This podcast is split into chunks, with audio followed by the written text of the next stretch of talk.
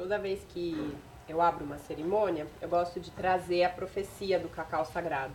É uma profecia que ninguém sabe muito bem qual é a origem, ela é transmitida pela tradição oral e fala que quando a natureza, quando o ser humano se esquece como se cuida da natureza, como se cuida da árvore, este cacau volta do coração da floresta para ensinar a humanidade novamente a amar. Então a gente está vivendo um momento onde o ser humano se esqueceu como se cuida da árvore e essa árvore ela tem inúmeros significados, seja a árvore das matas, das florestas, seja a árvore do nosso corpo energético, dos nossos chakras, dessa sabedoria, dessa potência energética que a gente deixa aflorar, seja a árvore da nossa ancestralidade. Então, estamos no momento de relembrar todas essas árvores e o cacau está voltando realmente do coração da floresta para ensinar isso para a gente. A gente, dentro dessa profecia, sabe que o, o, chocolate já chegou no coração de muitas pessoas em todos os lugares do mundo, então existe um sim dentro de cada pessoa que está apaixonada pelo, pelo chocolate para o cacau. Então, estamos nesse momento cumprindo a profecia, estamos aqui fazendo o que a deusa do amor, da fertilidade, o deus do comércio, da comunicação, deus das trocas permite que a gente faça nesse momento, fazendo viva a profecia nesse momento.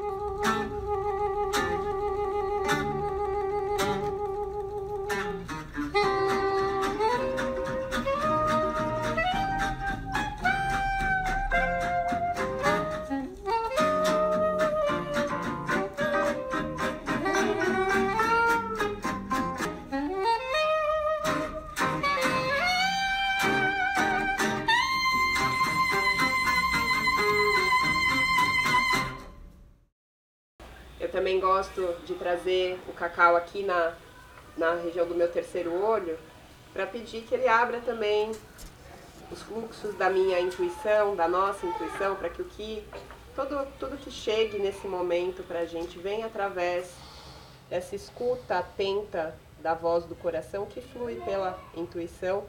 E quando a gente já está com o copo aqui em cima, a gente também se lembra que a gente está se relacionando com o sacramento, com uma planta de poder que nos conecta à sabedoria da natureza, uma planta que está aqui no planeta Terra há milhões e milhões de anos se lapidando para hoje poder trans, transferir para a gente parte dessa sabedoria, parte desse poder. Então a gente pede aqui também que todos os melhores auspícios, tudo aquilo que a gente está pronto, que a gente está pronta para receber nesse momento, se derrame no nosso cacau e eu convido o casal sagrado da egrégora maia, Ishkakal, Exuar, Deus e a deusa do cacau dentro da sabedoria maia para estarem também com a gente nesse momento.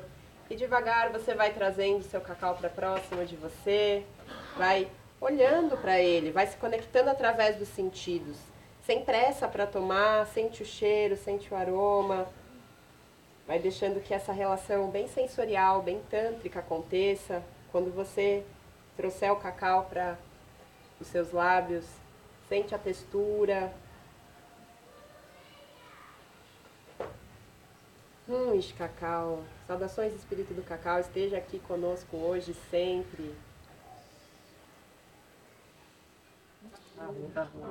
Quando você estava falando, e falou assim, olha, olha para o cacau. A hora que eu olhei, eu vi a minha imagem. Uhum. Eu olhar a minha imagem, parece que o Cacau está me conectando comigo mesmo.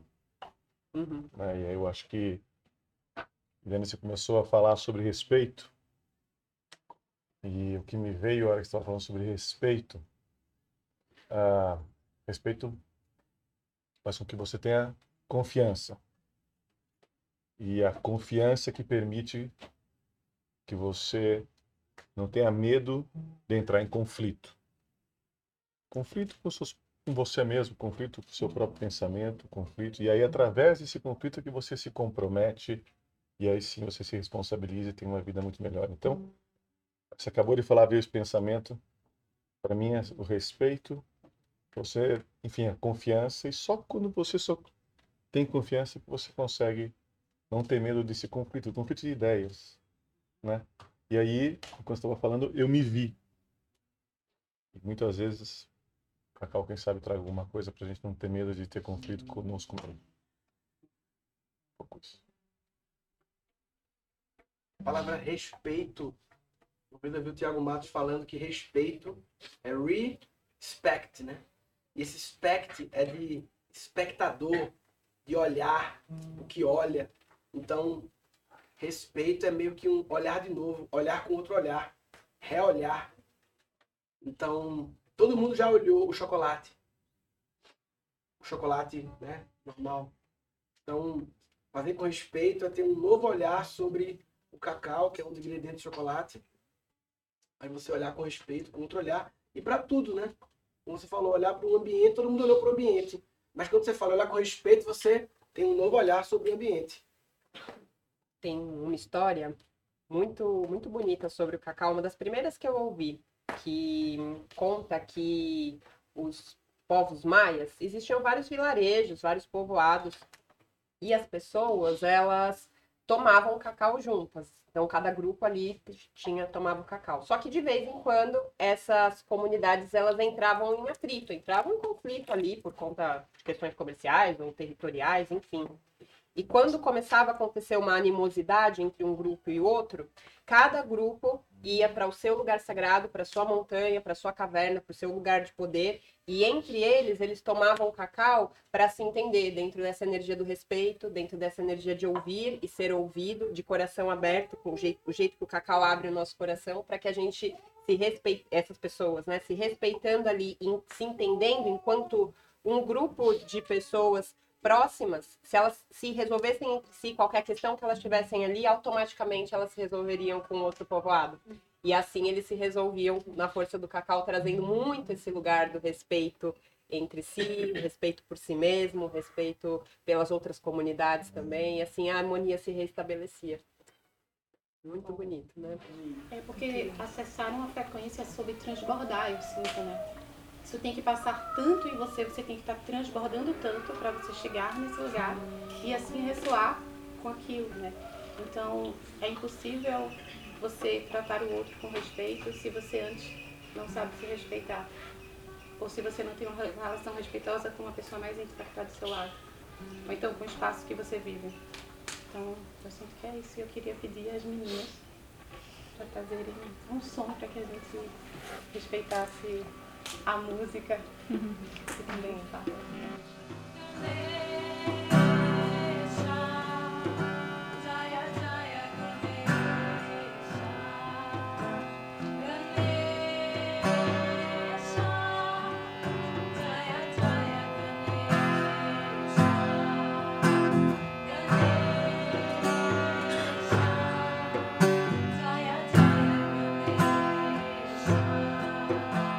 Yeah.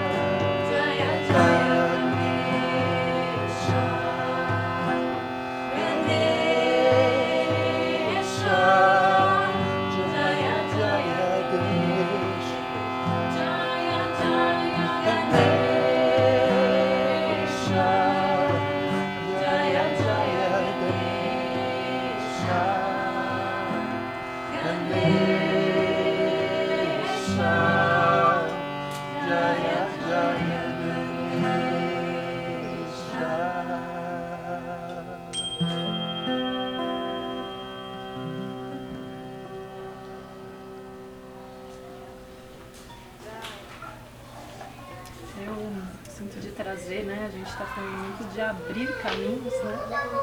O cacau abre os caminhos do coração. O Ganesha é a energia do abridor de caminhos, né? Destruidor dos obstáculos. E qualquer obstáculo que a gente vê refletido fora está dentro da gente primeiro, né? Então, é, a gente abre os caminhos internos para ver os caminhos externos se abrirem. Né? Então é uma, algo que eu queria compartilhar. Né? A gente às vezes quer muito ver resultados externos e esquece que o externo é realmente um reflexo do interno. Né? E aí a gente está aqui falando de flow. Se eu quero viver no flow, a energia vital tem que fluir dentro de mim primeiro. Eu tenho que encontrar os bloqueios dentro. E aí o cacau ajuda nisso, né? Eu achei muito bonito, muito sincrônico vocês trazerem Ganesha, porque eu faço exatamente essa associação. O cacau é uma medicina que recebe muita coisa. A gente consegue criar recipientes sagrados para consagrar o cacau com um cacau flow, com a troca de ideias e de, de fluxos intuitivos, também com a dança, também com a música. Então ele é um grande recipiente. E dentro desse recipiente, outras tradições podem ser também trazidas. Então, toda essa herança das, das tradições indianas, de todas as divindades, com certeza a que mais se associaria ao cacau seria Ganesha. Não teria como ser outra, porque a gente está falando daquele que leva a prosperidade, que abre os obstáculos, né? remove os obstáculos, remove. E o que, que o cacau faz dentro do ponto de vista bem físico ali? Por que, que ele é um, um super alimento? Porque ele também ajuda a desobstruir as artérias, todos os nossos vasos sanguíneos. Então, isso é uma das formas que o cacau abre caminhos dentro de nós e abre caminhos, ao abrirmos o nosso coração, os caminhos da nossa vida. E é, quando a gente abre esses caminhos e cria conexões mais saudáveis, com mais fluxo, a gente está também permitindo que a prosperidade chegue para as nossas vidas. Então, não teria uma divindade mais apropriada dentro desse panteão para trazer aqui. E nesse flow, a gente chega em Cacau e Ganesha de uma forma completamente intuitiva também. Então, Parabéns ao roteirista. roteirista. Jaya! Eu queria pedir ainda, tu tens uma meditação que tu faz conduzida com som, né? Será que a gente podia experimentar assim um pocket dela aqui aqui? É, a gente está falando de abrir caminhos, né? E o trabalho, esse trabalho chama Voz do Coração, né? Então são trabalhos, é um trabalho com códigos sonoros que tem o objetivo de nos reconectar com o cristal do coração e desobstruir o fluxo da energia para que a gente volte a criar e se expressar a partir desse centro que é a nossa conexão com o divino, né? Então qualquer distorção ou bloqueio que a gente pode ver, seja no nosso corpo físico, seja na nossa vida, seja no mundo externo, ele vem de uma distorção da energia criativa. Vem quando eu não estou conseguindo utilizar a energia criativa divina que passa por mim a partir do meu coração. Então todo o mote do trabalho, a voz do coração, tem o objetivo de reconectar a nossa criatividade, a nossa expressão ao coração, né? E eu fui fazendo isso primeiro comigo, né? É, ressignificando a maneira como eu me comunicava, a maneira como eu utilizava o poder da voz, seja cantando, seja falando, né?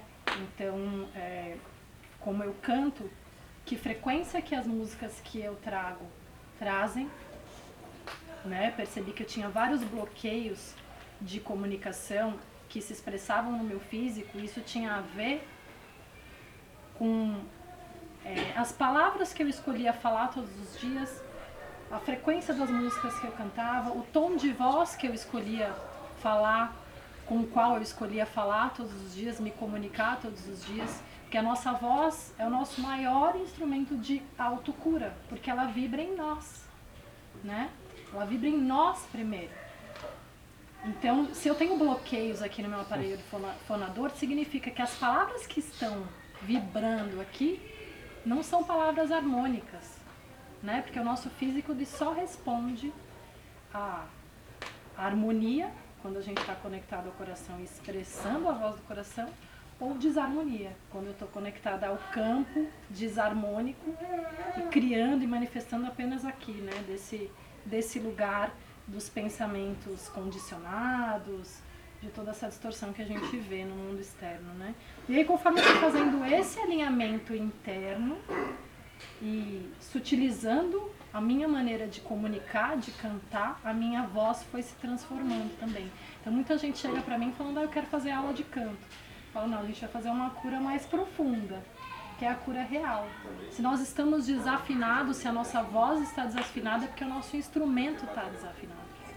Então, é, o trabalho ele tem esse objetivo de desbloquear o fluxo de energia, de reconectar os chakras inferiores e superiores a partir do coração, para que nosso, nosso sistema inteiro volte a funcionar a partir dessa aliança. E também é, integrar os nossos quatro corpos inferiores que a gente tem, né? O corpo mental, o corpo emocional, o corpo etérico, que é o nosso corpo de memória, que guarda as memórias das experiências que a gente teve, e o nosso corpo físico. Integrar todo esse sistema à aliança do coração. E a última sessão, né, que são seis sessões, o método do coração, a gente ativa o DNA cristalino, porque a gente está aqui para manifestar uma nova fisicalidade, o DNA crístico, a matriz original do nosso corpo físico, porque o nosso corpo físico hoje ele manifesta é, as heranças ancestrais kármicas que estão gravadas no nosso DNA. Conforme a gente vai purificando essas histórias através do nosso próprio corpo, da nossa própria experiência, a gente também vai manifestando uma nova fisicalidade, mais sutil. Né? Então, a meditação que a gente vai fazer hoje é a primeira meditação que eu conduzo nas sessões, que é a ativação, a iniciação do coração cristalino, do cristal do coração. Né? Que é a nossa conexão com o Cristo pessoal, né?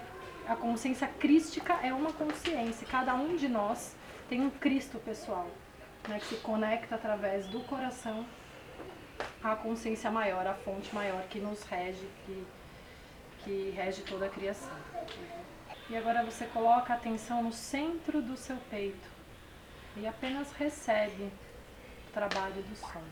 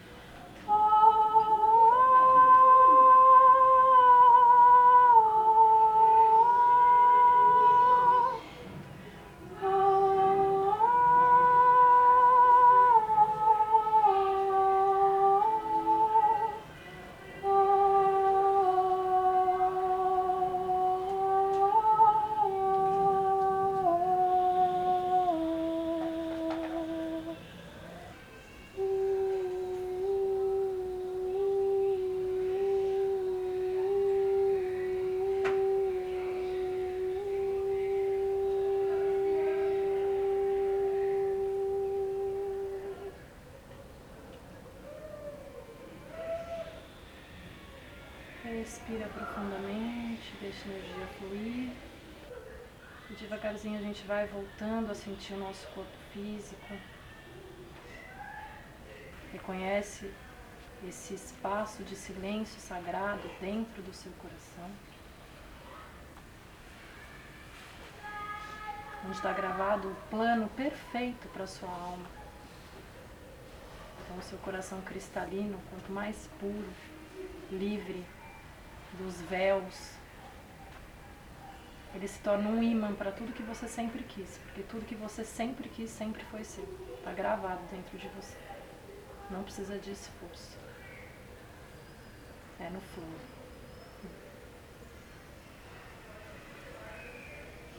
Então, respira. Devagarzinho volta. Quando sentir que é o seu momento, pode abrir os olhos.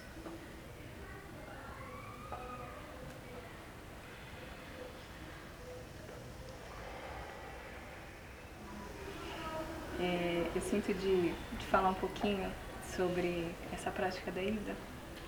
A Isa é minha irmã, né, uma companheira de jornada. E a primeira vez que ela fez, ela terminou e eu comecei a sentir pulsar a minha garganta, a minha tiroide muito forte. E aí tudo bem, né? Tinha acabado de acontecer, mas no dia seguinte ainda tava. Eu liguei, amiga, tem alguma coisa acontecendo aqui com a minha tiroide, não sei o que tá acontecendo. Depois daquela ativação lá, não sei o que, que ativou. E eu fui fazer exames e realmente estava completamente alterada, né? Minha, meu T3, T4, TSH, tudo que é T. E, e parece que realmente alguma coisa ali ativou para que eu fosse olhar para isso, né? Porque muitas vezes a gente não olha para partes do nosso corpo. Então foi muito curioso.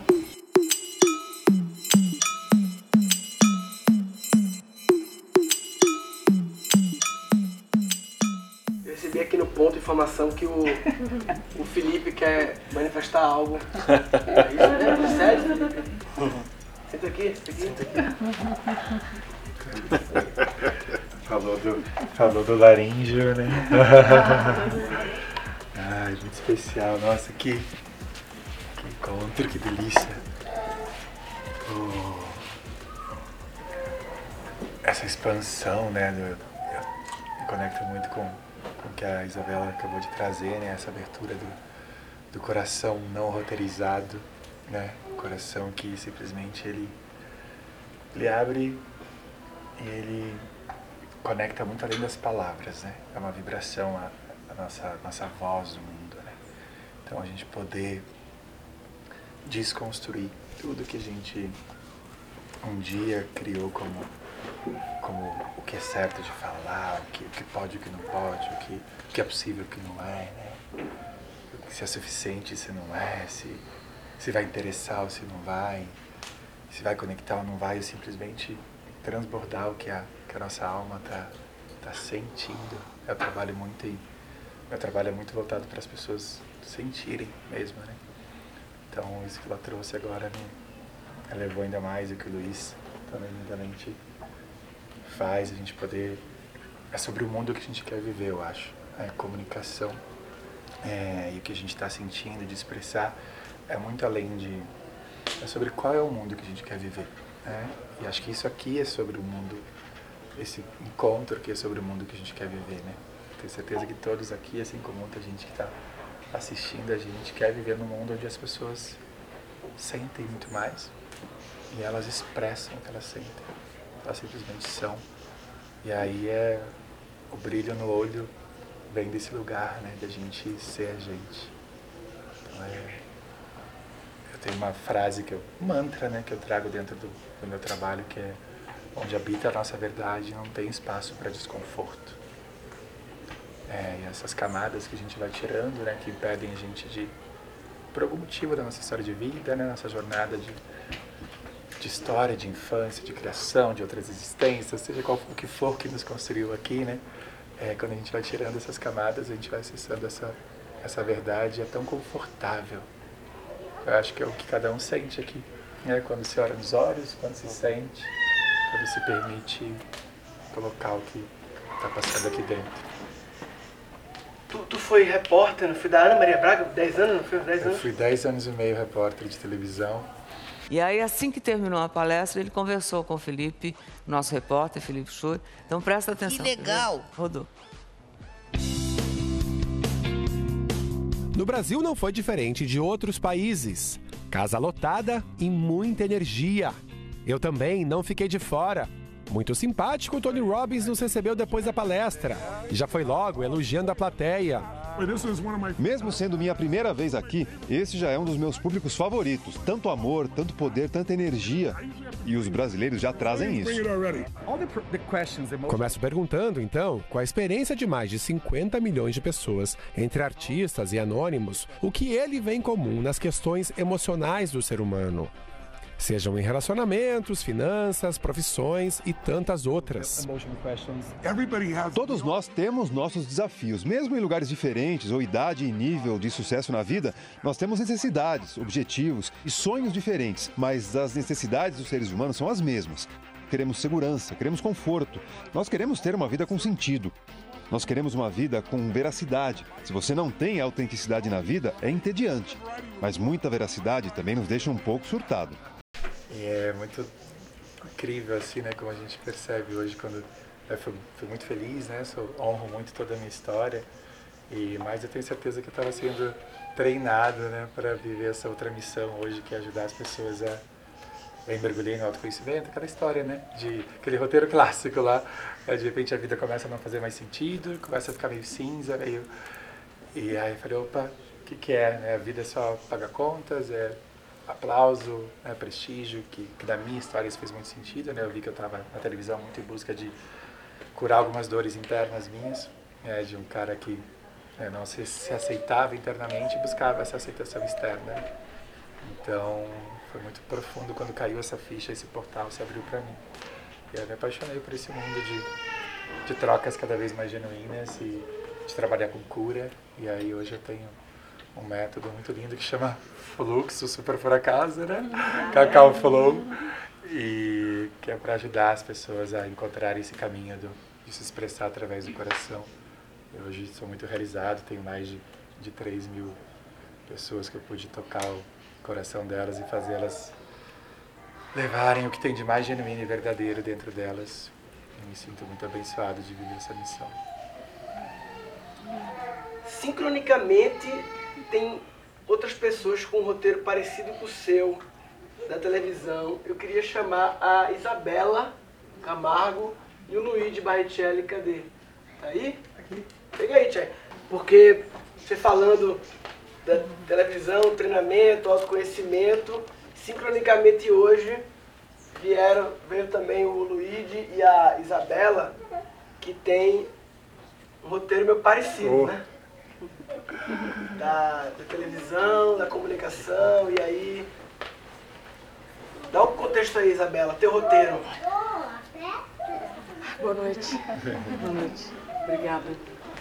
Eu estava ouvindo o Felipe falar e meu coração estava assim, tomara que o Murilo ouça meu coração dizendo que quando essa inquietação você não assume ela e toma uma decisão, a vida faz isso por você. E nem sempre por caminhos ah, tranquilos, Gostosinho. gostosos, fáceis, né? É, usando um termo assim, outro dia eu ouvi, se você não toma uma providência, se você não chuta o balde, alguém chuta a sua bunda. né? Então foi mais ou menos o que eu vivi. Eu é, sou muito grata a todo o meu passado. Olha só, bom dia para todos. Sim, tempo muito bom para todo o Brasil e tem chuva, tá? Na região sul, o tempo mudou mais cedo, já choveu desde a madrugada em São Borja, Uruguaiana e Santa Rosa. Mas eu precisei chegar no meu limite, vivendo uma dificuldade muito grande em encontrar tempo para mim, porque eu só trabalhava. Achava que isso era muito normal, né? A gente faz isso sem encontrar é, recursos para dizer não, tá errado. Você abre mão da sua família, do seu fim de semana, é, do seu lazer, da sua saúde, você se deixa para depois, porque você está trabalhando, né? Com o que você ama, tá errado. E aí a vida foi me trazendo mensagens, dores no corpo. Dores, dores, dores, dores, dores, dores, dores. Eu fui negligenciando. Essas dores foram ficando mais profundas até que eu vivi um apagão e tive o diagnóstico da síndrome de burnout. Resumindo, saí de licença, voltei, fui dispensada sem justa causa, ou seja, aquilo foi uma libertação. Hoje eu vejo assim. Naquele momento foi muito dolorido. Então, todas as vezes em que você desrespeita o seu tempo interno, em que você não ouve o seu corpo, as mensagens que ele está enviando, vai chegar um momento em que, se você não parar voluntariamente, não fizer uma decisão consciente, a vida vai achar uma maneira de te parar involuntariamente. Então, hoje, assim como o Felipe, eu também tenho um movimento que é voltar para o essencial, que a gente abre mão, negligencia, achando que não vai ter consequências, que é o autocuidado, aquilo que só você pode fazer por você. E a gente abre mão por achar que isso não vai trazer consequências. E você tem consequências na sua saúde e nos seus relacionamentos, chamado produtividade sustentável. Porque a gente quer tudo sustentável, não é? A gente quer a natureza, um mundo, uh, recursos, relacionamentos sustentáveis, mas a forma como a gente está vivendo é sustentável? Será que o estilo de vida que você está levando hoje, você consegue chegar até o fim do ano sem ter uma perda na saúde? Ou perder alguém da sua família, ou um relacionamento?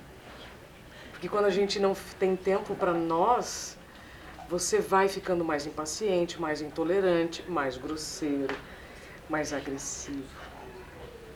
E aí as pessoas que estão perto também vão sentindo as escolhas que você fez. Então, resumindo bastante, não quero prolongar muito, é, a produtividade sustentável é um movimento para você desacelerar um pouquinho para continuar acelerando, parar um pouquinho para que o movimento continue. Porque se você resistir a essa pausa, que o seu corpo está pedindo, que a sua alma está gritando, o movimento cessa. E aí você não tem entusiasmo, você não tem energia, você não, não consegue mais nem sonhar. Tem um episódio muito engraçado, vou contar rapidamente. Tinha uma amiga, tem uma amiga é, de muitos anos, e no momento pré-burnout, ela me ligou e disse: Isabela, eu sonhei com você assim, assim, assim. E eu brinquei dizendo com ela: que bom que você sonha por mim, porque eu nem consigo mais sonhar. Eu dormia tão pouco, meus problemas é, de saúde e a minha condição de trabalho, eu dormia tão pouco que eu não conseguia mais sonhar. Então foi numa piada que depois caiu minha ficha. Eu falei, poxa, eu não estou conseguindo sonhar. Se eu não estou conseguindo sonhar, eu não estou conseguindo dormir. E quem não dorme bem não vive bem. Então, como que a gente está falando de buscas, de conquistas, de produtividade, se o seu essencial está sendo negligenciado? Você está se ausentando de si o tempo todo, achando que isso não vai trazer consequência. Que bom que hoje eu estou aqui para contar essa história com saúde. Então, espero que todos desacelerem Parem um pouquinho, né? Como esse chamado que você faz no Cacau Flow. Vamos parar um pouquinho. Ah, o que, que vai acontecer? Vamos deixar fluir. Para realmente a gente poder ouvir o que o universo está querendo te mostrar. O que seu corpo está querendo te dizer. Sabe? Então, que assim seja. Maravilha. Primeiro, obrigado, hein, pelo convite. Obrigado. Tá aqui. O silêncio foi o que mais me ensinou. Mais qualquer livro, mais qualquer experiência, é impressionante o que o silêncio faz. Sabe, você está sozinho, não no isolamento. Isolamento não é bom, se isolar, mas estar no silêncio com você, fazer essa viagem interna, parece difícil, mas não é enganaram a gente. Porque a gente não veio com manual de, de fabricação, de fábrica, para a gente poder entender que essa maravilha do que nós somos. de essência, de energia. Quando você conecta realmente, tanta coisa acontecendo, mas nesse momento a Terra está andando a 600 km por segundo em direção a um contrator, um conglomerado de galáxias. Isso o homem consegue mensurar. Uhum. E esse manual de fazer essa viagem interna, que é a coisa mais simples, é, existe, tá? Em várias culturas. Está ali na frente para a gente procurar. Muitas vezes a gente não consegue enxergar isso. E a gente fica acreditando que a gente está num flow, mas não está num flow. A gente está preso dentro de sistemas. Em vez de seres humanos, a gente se torna seres escravos. E essa libertação acontece nessa viagem interior, sabe? De conexão. Quando a gente atende algumas necessidades que são importantes para a gente, que é a do corpo, né? da mente objetiva, das emoções, a gente fala de sobrevivência. E o que a gente faz com o corpo? Qual é a primeira necessidade? Coisa mais importante, respirar. Nossa respiração, como é que ela é? A gente respira mais ou menos 18 vezes por minuto. Para a gente ter excelência na respiração, são seis. Você muda o seu estado. Tão simples. Sem remédios, sem nada, sem ação. Uma vez eu estava, eu moro em Orlando, e aí os amigos da Singularity University, por que, que você mora em Orlando, não está aqui com a gente, ou em Nova York, ou mesmo em Miami, ou em São Francisco? Eu falei assim, olha só, a gente recebe em Orlando 80 milhões de pessoas. Essas 80 milhões de pessoas, elas vêm para se divertir. São famílias. Elas vêm com um quebra-cabeça desmontado. E quando elas chegam ali na Disney, começa a se montar. As famílias se unem. O tempo, o famoso tempo de qualidade, ele acontece naturalmente sem força. Porque tudo que é forçado não é bom. Eu falo que é igual montar móvel da IKEA ou móvel da Tokstok.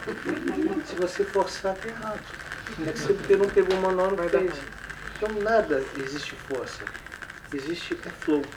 Mas aí, como se entra no flow? É simplesmente se permitir. Então a família vai lá, entra naquele lugar mágico e a, magia acontece. Acontece natural. Por quê? É energia da família. Aí você pensa assim, ah, mas é, Nova, Nova York recebe muita gente. É, Las Vegas também. Só que Las Vegas, por motivo óbvio, é jogo, é dinheiro, é, é, é outro propósito.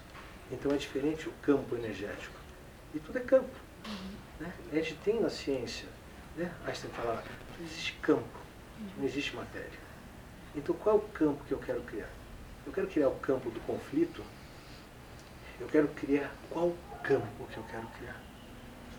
E aí, melhor ainda, quais são as memórias que eu quero criar? Porque eu acho que a gente tem que simplificar todo o nosso processo de vida.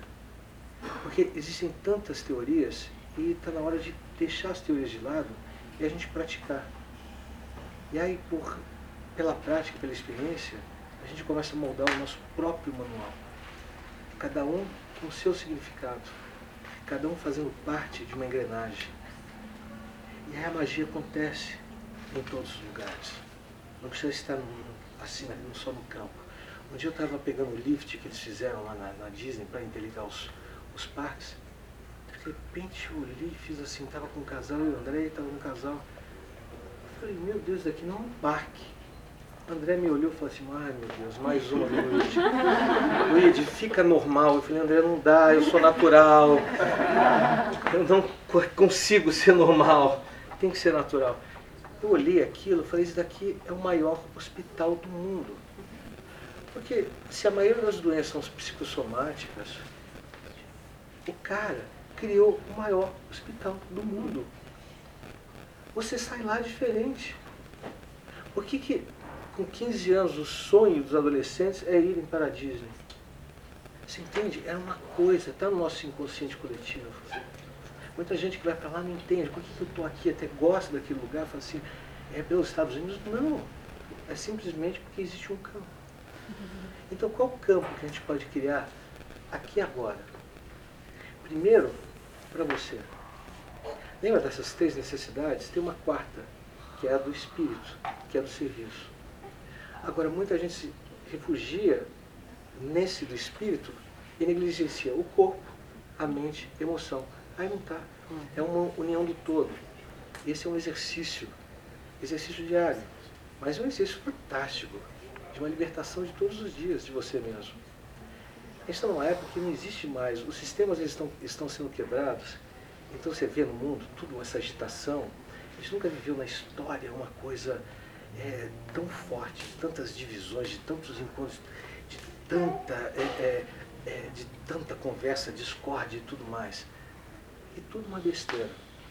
Tem, uma, tem um filósofo que eu até falei para algumas pessoas aqui, que eu adoro, que é o Diógenes, que ele arrebentava com Platão. Platão, o diabo, quando ele entrava, Platão tinha que mudar algumas ideias. Esse cara, ele era dos cínicos. Eu não me identifico com os cínicos, é, que não tem nada a ver com o cínico. Mas eles eram conhecidos como, como cachorros. Porque eles andavam, ficavam na rua, sabe? Então, como Sócrates, Diógenes, ele, ele morava numa barrica é, de madeira e ele tinha uma, um vaso. Eu adoro essa história. E ele tomava água, a única coisa que ele tinha. Quando ele viu uma criança bebendo água com as mãos, ele falou: ele doou o vaso. Aí o dia Alexandre o Grande, ele chegou na cidade e foi querer conhecer o Diógenes. Mal sabia ele, né? Ele foi, se apresentou. Diógenes está tomando sol na barriga dele de, de, de madeira. Aí Diógenes falou assim, o Alexandre falou assim, é, Diógenes, eu sou Alexandre Grande, conquistador, conquistei isso. Olha, tudo que tiver ao meu alcance, eu quero, eu quero dar para você. É só você pedir. Aí Diógenes pega, olha para ele, você pode me dar o sol? Alexandre Grande fala, não. Você pode me dar licença que você está fazendo sombra? Aí o melhor de tudo, no final, depois disso, vocês podem pesquisar, é fantástico. Você vai adorar as passagens dele. É, Alexandre Grande fala assim, no final, fala assim, eu gostaria de ter sido Diógenes. Quantas conquistas eu fiz e o ser mais liberto é ele e não eu. Não é incrível isso? Então quais as conquistas que a gente quer ter? Só existe uma, é o amor. Em todas as equações, você pode passar todas as equações, você pode fazer todos os cálculos possíveis e imaginários. Se ela não tiver um ingrediente nela, ela não se torna absoluto e verdadeiro. A verdade do absoluto, que é a verdade do, do, de todos.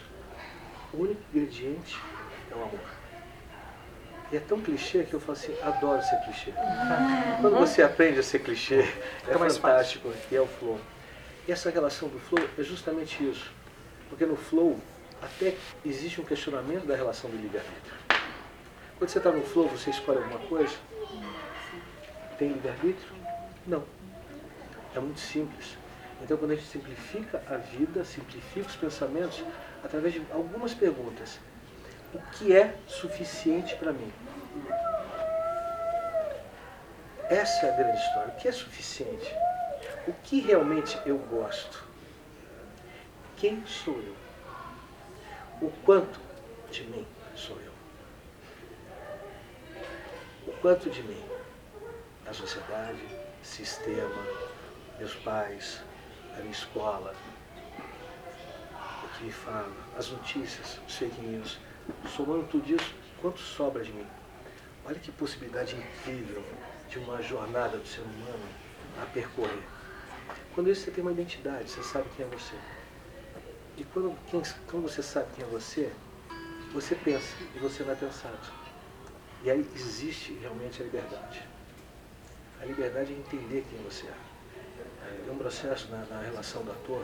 Na antiga Grécia, eles não davam personagens densos para atores que não estavam preparados. Mas o que, que é isso? O que é preparado? O ator que sabia quem era ele. Uau, que se identificar. É, porque senão você não volta. Fica preso Então, aí você começa a fazer uma correlação com acontecimentos. Vamos lá, vamos falar de um personagem que todo mundo sabe, Coringa. O que aconteceu com um ator? Isso, tinha um ator. But I know the truth. There's no going back. You've changed things. Forever.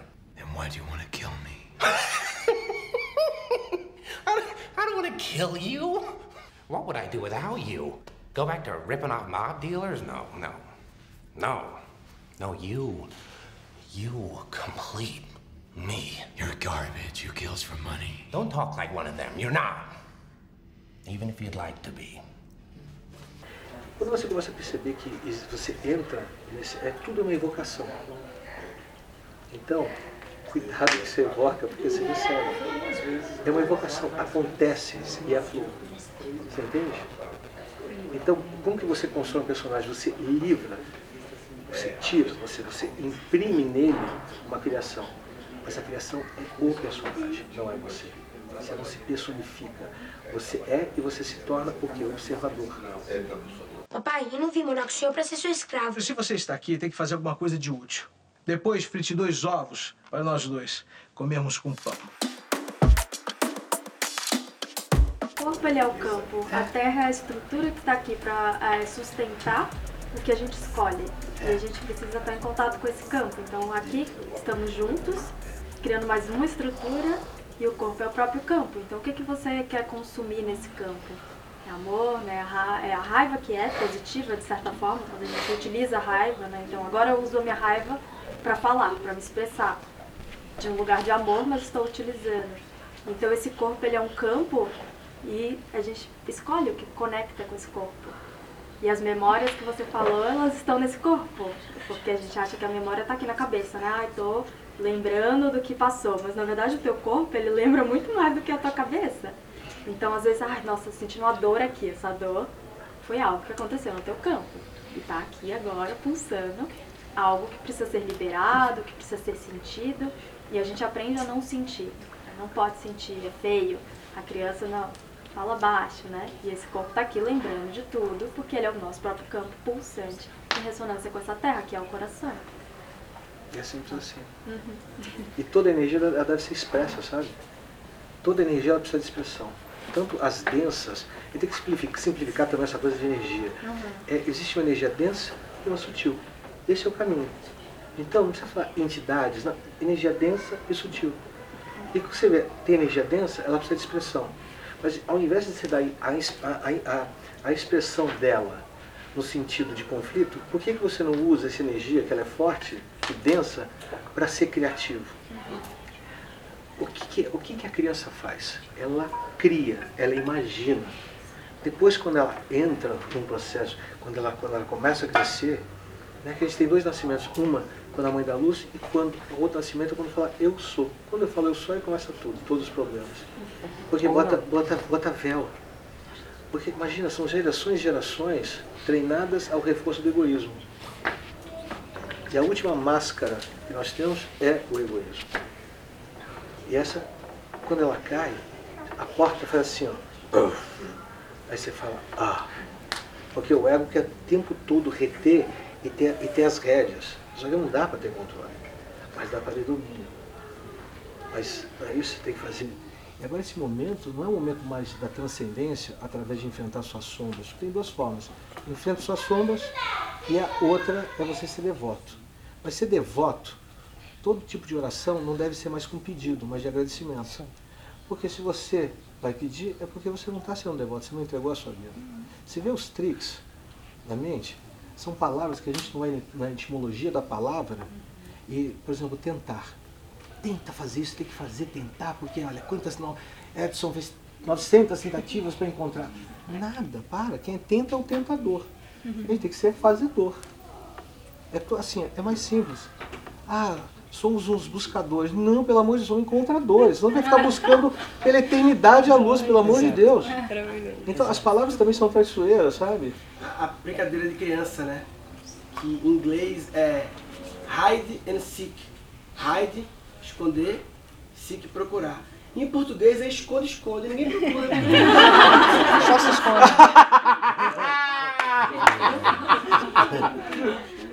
Não, não é? Você vê, se você começar a buscar pela etimologia, você vai começar a fazer várias ligações e falar assim: caramba, tô sendo enganado o tempo todo.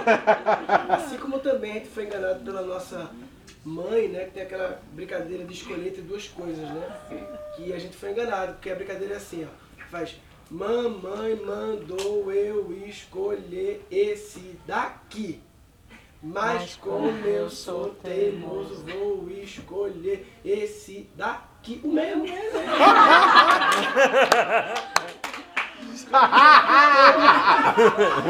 Ai, sensacional. Não é legal? Você, olha, que é que interessante a conexão, ele vai conectando as coisas e vai indo. E assim, é, é- é tanto aprendizado que a gente, a gente tem com a gente mesmo. E é- essa viagem interior essa conexão, é, tem, tem uma coisa que é importante. Uma coisa que eu descobri foi assim, cara Luigi, você não é importante. Uau, ok. Mas quando a gente se torna importante? Quando a gente se conecta com o outro. Porque eu só posso existir porque vocês estão me criando dentro da consciência de vocês. E uma das coisas que foi libertadora dentro, dentro de algumas meditações, foram três, porque um eu achei que eu tinha chegado lá, mas o ego falou assim, mentira. Você não chegou não. Aí eu falei, volta, falei, uh, aí vai de novo. Aí veio uma coisa muito importante, que foi libertadora. A única coisa que eu preciso de cada um de vocês, que vocês saibam, vocês não precisam me ligar, me conectar, ter sentido amor, ódio, não importa. Eu só preciso que vocês saibam, saibam, que esteja na consciência de vocês, que eu te amo, que eu te amo, eu te amo, que eu te amo, que eu te amo, que eu te amo, que eu te amo. É só isso que eu preciso. Coração que vai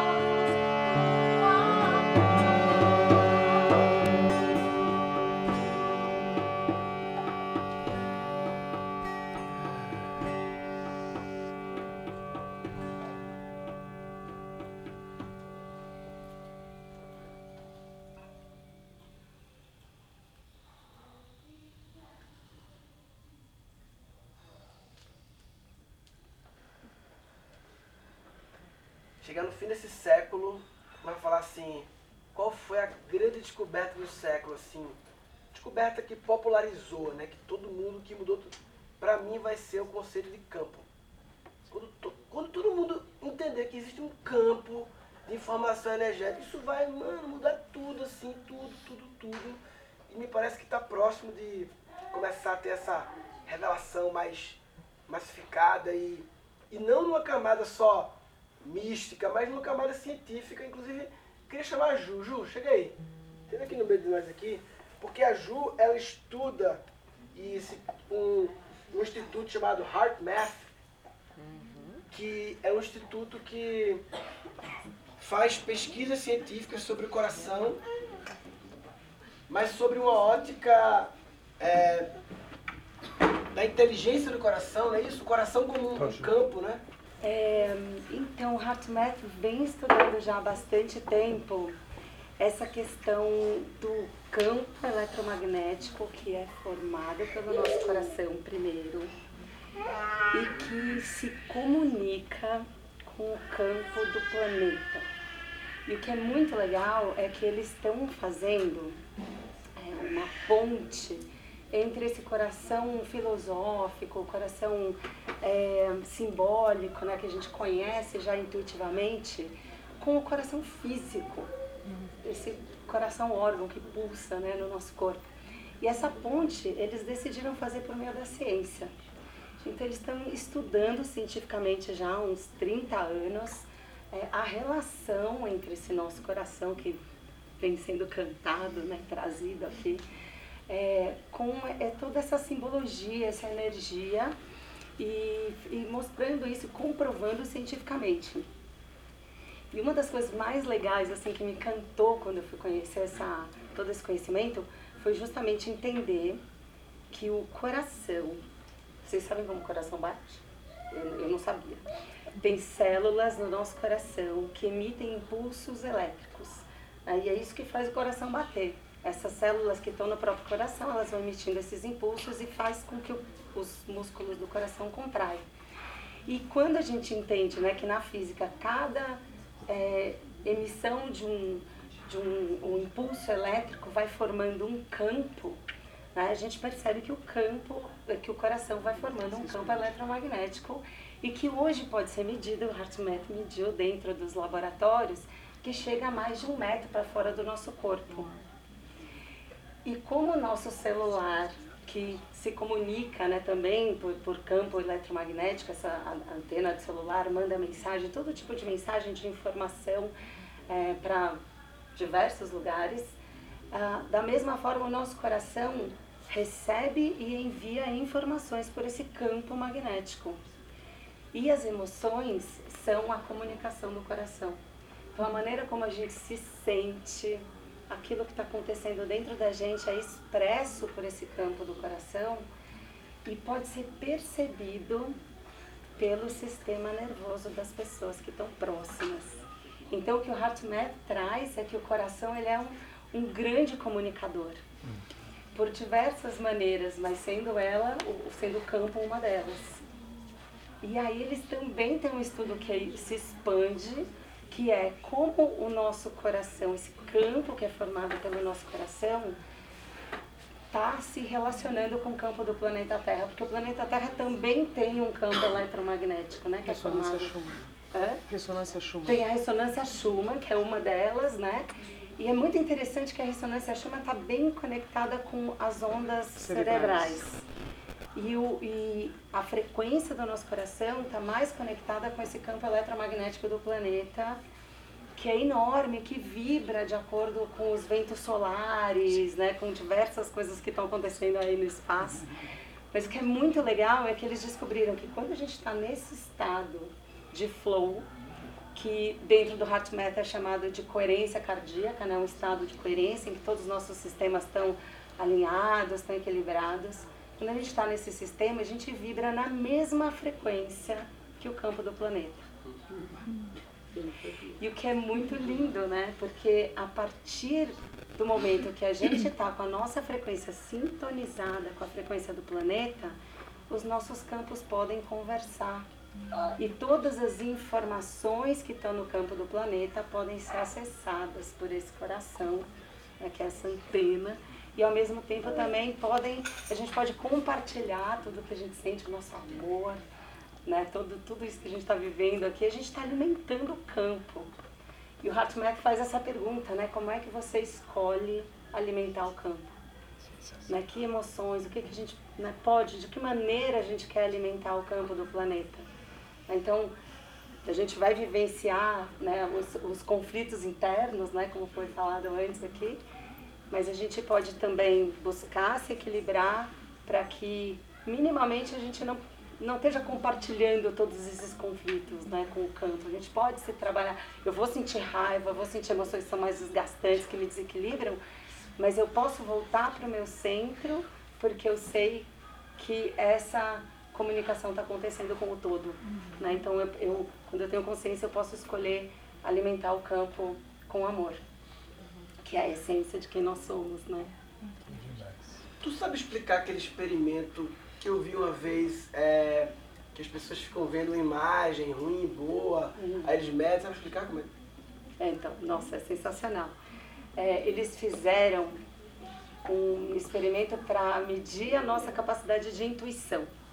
Pra gente entender é, como, da onde vem essa capacidade que a gente tem de perceber as coisas antes que elas aconteçam, ou perceber as coisas em outros lugares né, do planeta, conexão de mãe e filho, né, que às vezes a gente tem de, nossa, meu filho está do outro lado do planeta e eu estou sentindo um negócio aqui e de repente eu ligo, está acontecendo, é uma pessoa muito querida.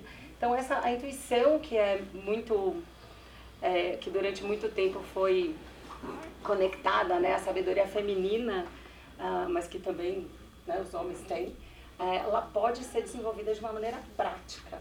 Então, o Hartman traz essa possibilidade. Como é que eu vivo isso de maneira prática? E para descobrir é, mais sobre a intuição, então eles fizeram esse experimento que o Murilo falou, que foi o seguinte: então colocaram diversas pessoas de frente a um computador. E esse computador foi programado para escolher imagens aleatórias. Ah, ninguém sabia, nem o computador sabia que imagens que iriam ser dispostas ali na tela. As pessoas estavam completamente monitoradas, assim, né, em tudo, tudo, até a temperatura do corpo, o batimento cardíaco, o funcionamento das atividades cerebrais e tal, um monte de, de sensores, para entender como é que essa informação chegava. E aí, então, cada pessoa é, clicava né, no mouse, dava ali uns 10 segundos e o computador escolhia uma imagem aleatória. Essa, tinham dois tipos de imagem. Imagens que eram super gostosinhas de sentir, coelhinhos, fofinhos, bichinhos, é, cenas de amor. E, ou imagens muito desconfortáveis, como imagens de acidentes, coisas mais agressivas, que geravam né, uma resposta emocional. Então a pessoa clicava, a tela ficava vazia durante 10 segundos, e aí aparecia uma imagem. E isso acontecia assim sucessivamente, umas 30 imagens mais ou menos por pessoa. O que eles descobriram é que a primeira parte do nosso corpo a perceber a imagem que ia aparecer seis segundos antes delas aparecerem era o coração. Quando as imagens eram as imagens agressivas, o coração mudava de comportamento, ele batia de uma forma diferente. Vários segundos antes, né? E aí outras partes do corpo então eram acionadas. Então essa imagem era essa sensação do coração, essa informação era enviada para o cérebro. Aí do cérebro outras informações são enviadas para o corpo e aí o corpo tem reações como arrepio, é, sensação dor de estômago, né? Então o que eles descobriram é que a informação vai do coração para o cérebro, do cérebro para o corpo quando vai para o corpo é que a gente toma consciência daquilo que está acontecendo. Então, nossa, eu tô com frio na barriga, acho que vai acontecer alguma coisa. Uhum. Mas quem sentiu primeiro foi o coração. Eu tenho uma experiência disso. Quando eu me propus a é, entender se o tempo estava passando mais rápido, ou se nós estamos passando mais rápido pelo tempo, comecei uma grande pesquisa para entender o que está acontecendo com o tempo da Terra ou se é o nosso tempo interno que está mudando. E todas as vezes que eu me conectava emocionalmente com algum assunto, por exemplo, hum, vou conversar com é, esse especialista para tentar entender se isso aqui é isso ou não. Ou seja, quando eu, eu pensava com o coração para levar essa informação para o maior número de pessoas que fizesse sentido, eu entrava no carro, ligava uma rádio e estava. aquele assunto estava sendo abordado por alguém. Ou estava lá folhando alguma revista, mandando já uma mensagem para o meu cérebro, né? Me mostra o que, que eu preciso encontrar. Eu encontrava, mas tudo isso partia do coração. Se vinha uma, uma, uma imagem, uma mensagem muito racional, muito óbvia, muito coerente nesse aspecto racional, não fluía. Mas quando me conectava realmente com uma necessidade coletiva de explicação, é isso, uma necessidade coletiva de explicação, eu encontrava a fonte e fluía e marcava e a entrevista rolava. Pronto, deu tudo certo. Então, todas as vezes em que a gente é, tem a humildade, humildade de reconhecer os nossos sentimentos, mesmo que eles não façam muito sentido, bem melhor. E todas as vezes que você ignorar seus sentimentos, pode ser que aconteça algo que você não queira. E é tão interessante você falar isso, porque você está falando, né? é, a gente fala, quando fala de mim, eu sou, os meus sentimentos, né? Quem eu sou, o Luiz estava falando agora, né? Quem sou eu? É onde a gente põe a mão, nem põe a mão na cabeça, né? Eu sou meu cérebro, eu sou aqui, tá aqui, né? Quando a gente fala eu amo, eu amo do fundo do coração, cara. Ninguém ama do cérebro, do cotovelo, né? A gente ama daqui. Não tem alguma coisa aqui que é a nossa essência, né? Que quem a gente realmente é, que precisa ser ouvida. E o coração tá ensinando e falando, falando, é que às vezes a mente está muito barulhenta e muito ocupada para ouvir. Então quando a gente silencia, a gente acessa esse som cristal que é a nossa alma, né? Que está aqui dentro, está aqui no E é, coração. é curioso, eu- as muita gente que chega até mim, elas foram muito machucadas pela vida, né? Elas foram se fechando e se calando e se... E muito, 20% das pessoas que chegam até mim, alunos e alunas, elas têm aqui, ó, uma, como se fosse, eu percebo, né, com a sensibilidade que eu, que eu tenho hoje, assim, é como se, se ela tivesse uma nuvem imaginária aqui, uma camada de proteção, que muitas vezes chega ao, ao corpo tá curvado mesmo. É, é, ela tá aqui porque ela não quer ser vista, ela não quer ser percebida, ela não quer porque quando foi em algum momento doeu, né, apanhou da vida, explorou, escutou um, um cala boca, né, você não é ninguém e foi se fechando. Então essa, esse coração, né, que ele é tão tão borbulhante de sentimentos, né? Quando ele foi machucado, é, energeticamente, fisicamente, tenta proteger e, e energeticamente você vê que tem uma camada aqui no chakra cardíaco, né? Que tá, tá fechado, assim. Aí é lindo, né? Quando começa a limpar e deixa eu me abrir para me permitir me, me conectar com essa com a vida, né? Esse coração tão cheio de fluxo de vida que é capaz de fluir através dele, assim. É visível isso. né? Posso trazer uma informação peculiar do coração? Que a maior artéria que sai do coração é a aorta e ela faz a curva aqui no meio do peito para cima, assim. Da onde saem as artérias que vão para o cérebro. Então é essa curva aqui que é o jogo, Thiago. E a corda vocal, o nervo dela passa embaixo dessa curva. Eita! Então o nervo passa por embaixo do coração para vir para a corda vocal. Acho que tem algum motivo, né, Tiago? Com certeza, Thiago. O nervo tem tudo a ver com a energia elétrica. A gente tem o nódo atrial, que é quem gera esses impulsos, como ela descreveu, tudo certinho. Agora, o nervo que a gente usa para fazer som passa ali embaixo. Então tem algo muito sério aí. E Deus não iria errar nesse bordado aí. né? Passou num lugar que não devia, não. E é só do lado esquerdo. Do lado direito não passa, não. Ô Luiz, você É estava estava falando, as pessoas geralmente falam que você. Gente fala assim, vou ter que tomar uma decisão. E parece que. Aí você sempre fala, tá bom, vou tomar pela razão ou pela emoção? E parece que existe esse binômio entre a razão e a emoção. Eu acho que tem um terceiro caminho, que é realmente isso, é a razão do coração. E a razão do coração, que de alguma maneira ela vibra de uma maneira diferente. E é um pouco isso. Não é nem a razão e não é nem a emoção.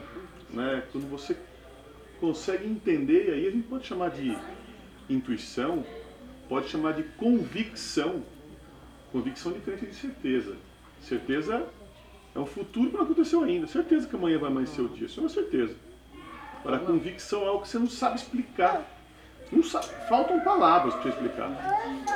E essa convicção, a convicção para mim é essa linguagem do coração. Alguém fala, me explica, você fala, não sei. Mas é isso. Você sabe que é aquilo. E essa para mim é a razão do coração, que é o que você estava. E na minha cabeça não existe linguagem para traduzir isso. Não é igual. Imagina o seguinte, que veio um. Eu li o seu- um, um negócio muito legal. Imagina um, um homem da pré-história veio para cá. Ficou aqui um dia e voltou. Ele vai voltar e vai falar o quê? Existia uma caverna em cima da outra, que é prédio. Tem um pterodacto que, que voa. Que voa. Tem, um, tem um dinossauro com quatro rodas. Ele não- falta vocabulário para explicar. O que falta pra gente, pra mim, é vocabulário pra gente conseguir explicar esta razão do coração. E aí, isso pra mim, pra mim é a intuição. Falta vocabulário, não, sou- não sabe ainda. É uma provocação para todos nós pensarmos que a, os fatos eles ocorrem depois dos sentimentos e não o contrário. A gente tem a impressão de bati o carro e fiquei nervoso. Não, se você não tivesse nervoso, você não teria batido o carro. Porque o nosso coração, como bem falado, ele é ele capta como uma antena as ondas eletromagnéticas de todo o cosmos, dos outros seres humanos, do universo, de todos os planks no universo. Por ressonância do seu formato, da sua forma físico-química e que, pela ressonância da vibração sonora, capta. Da mesma forma que emite. Então ele é uma antena e é um emissor. Agora, o mais fantástico é se a gente estiver conectado, estiver no flow, a gente poder saber o que, que a gente atrai, como vocês mesmos falaram. Porque, para que serve uma batida de carro, já que eu dei esse exemplo? Para te fazer parar. Porque você estava tão distorcido da realidade que não estava presente. Por isso bateu. E aquilo é presente. Então, nas adversidades, dos sentimentos negativos e dos fatos difíceis, só tem uma coisa a se fazer: agradecer. Agradecer a situação, agradecer o antagonista daquela situação, porque ele é o seu melhor aliado para te trazer de volta. Então, nesse conceito de se o coração é uma antena e um emissor, cabe a cada um de nós conscientemente escolher a todo instante que frequência que está emitindo, que música que está espalhando para o universo. E como antena, o que, que quer atrair. Porque se tiver numa vibração de ressonância positiva com o universo, vai atrair só coisa boa. O filósofo Stefano Dana, que foi meu mentor, ele dizia que para um ser íntegro não existem notícias ruins. Tudo é perfeito. Maravilhoso. Porque para alguém na integridade, só existem coisas boas. E quando tem coisa ruim, é uma. Presta atenção do universo para te trazer para a presença, para te reconectar com a consciência, para te levar de volta para a integridade. Ah.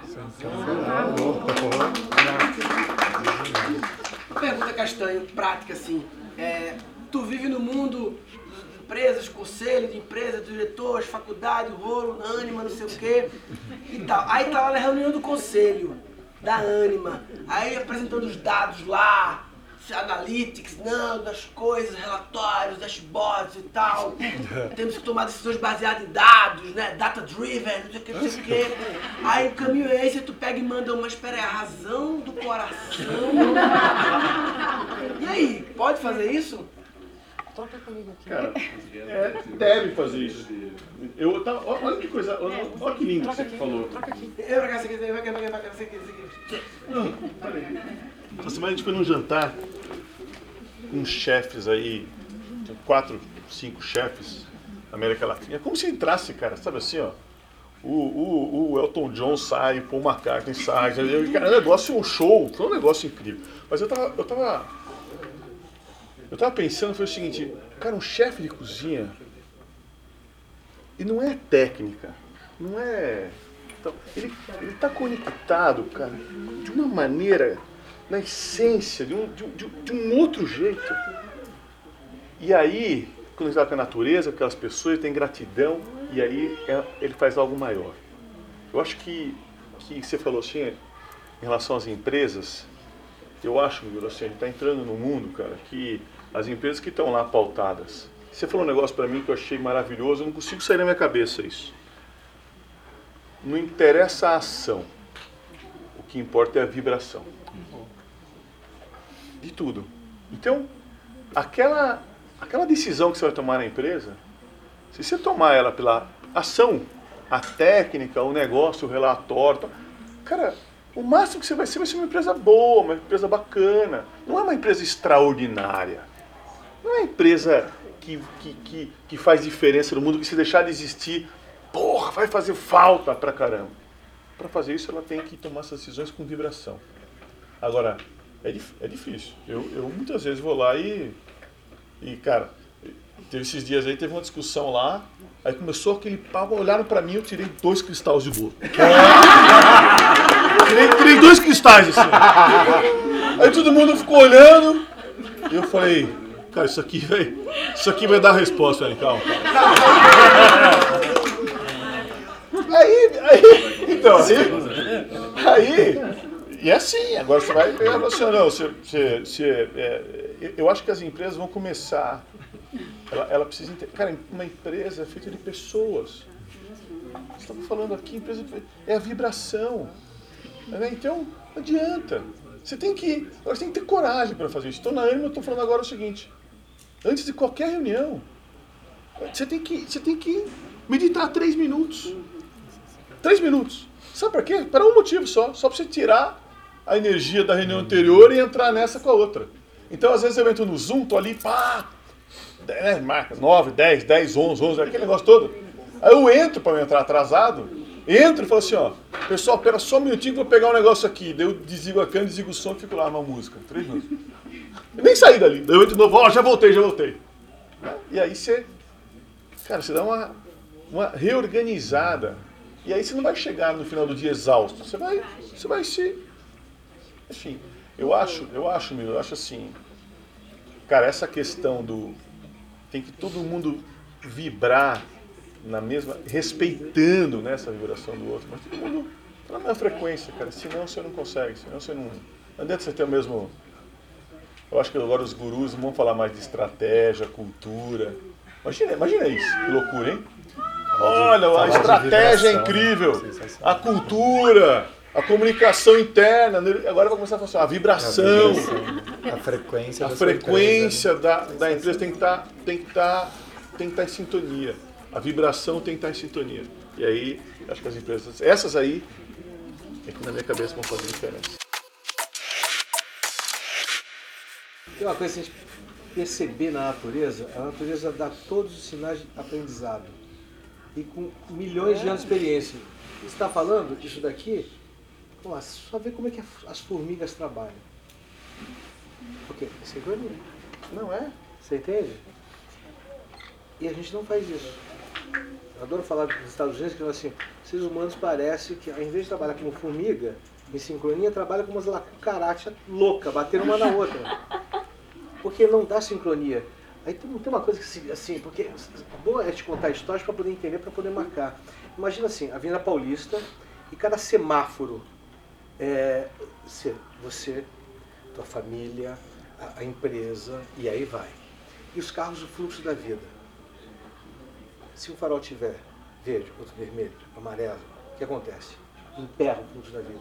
Se estiver todo sincronizado, o que acontece? O fluxo da vida Não, você, cara, você falou um negócio muito lindo. E olha só, e aí, pegando aqui só o que você falou. Você pegou e falou assim, ó, a Disney é um hospital, né? É.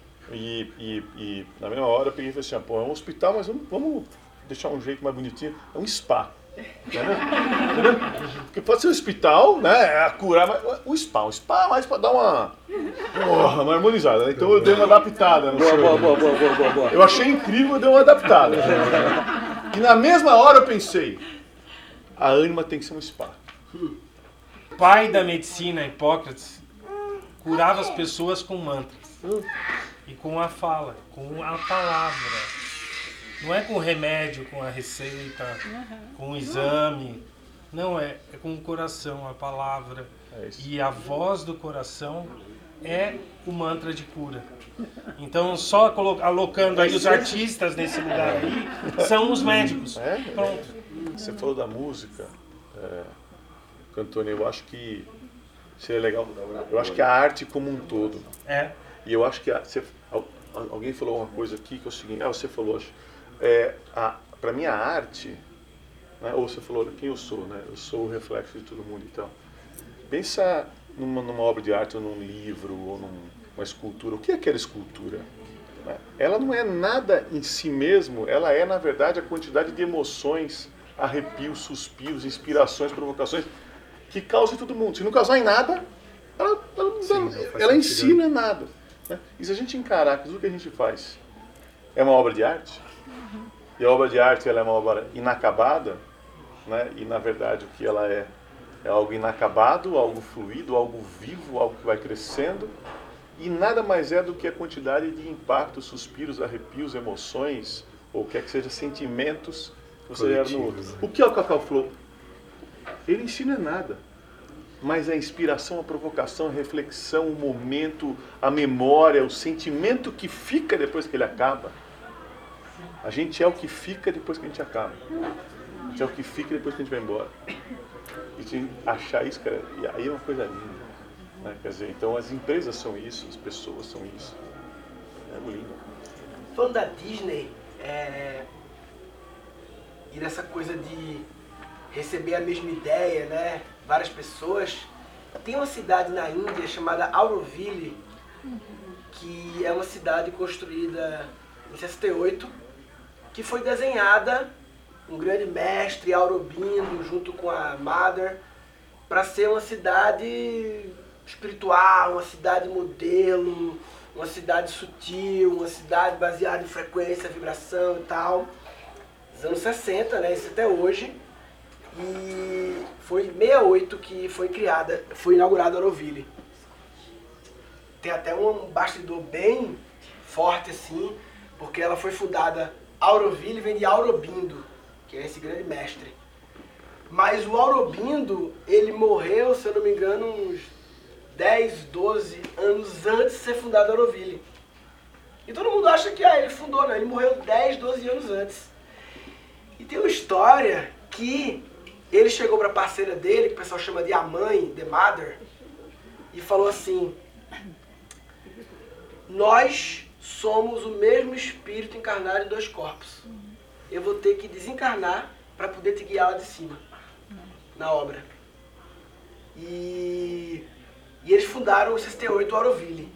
E tem um vídeo de Walt, Walter Disney, Walt Disney, um vídeo de 66, dois anos antes de ser inaugurado Auroville, que quando você vai no parque da Disney lá, que mostra a história, tem esse vídeo lá e tem no YouTube também, que tá o próprio Walter Disney, que é uma pessoa, né? O Walter, tio Walter. o Walter. Né? E esse Walter, ele tá lá, o vídeo preto e branco, ele explicando a visão dele para o Walt Disney World. A visão dele, um mapa assim, ele explicando. E a visão dele não era um parque de diversão. A visão dele era uma cidade, em que a parte de amusement park é um cantinho. Então tinha a parte residencial, a parte comercial, era Alphaville, entendeu? Era.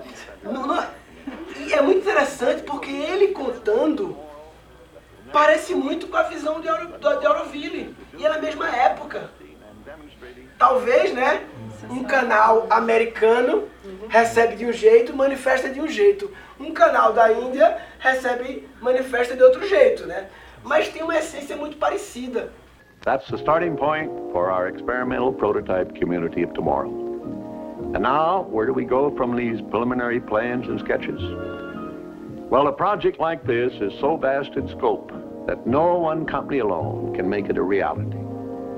But if we can bring together the technical know-how of American industry and the creative imagination of the Disney organization, I'm confident we can create right here in Disney World a showcase to the world of the American free enterprise system. I believe we can build a community that more people will talk about and come to look at than any other area in the world. And with your cooperation, I'm sure this experimental prototype community of tomorrow can influence the future of city living for generations to come. It's an exciting challenge, a once in a lifetime opportunity for everyone who participates. Speaking for myself and the entire Disney organization, we're ready to go right now. Só que aí ele morreu, acho que um pouco depois disso, desse vídeo 66, e aí criaram tudo parque de diversão. Criaram, na verdade, um parque para homenagear a visão dele. Então, o que é, que é o Epcot? O Epcot Center, a sigla Epcot significa Experimental Prototype Community of Tomorrow. Comuni é, protótipo experimental da comunidade do futuro. Porque essa era a visão de, de Tio Walter. Era criar um protótipo experimental de como é a vida no futuro, conectando vida pessoal, vida profissional, diversão, tudo. E aí quando ele morreu, em vez de fazer o Epcot, fizeram um parque para homenagear a visão de Epcot. Murilo, tem um livro que me lembrou muito essa história que vocês estão falando, que é um livro da Elizabeth Gilbert chamado A Grande Magia.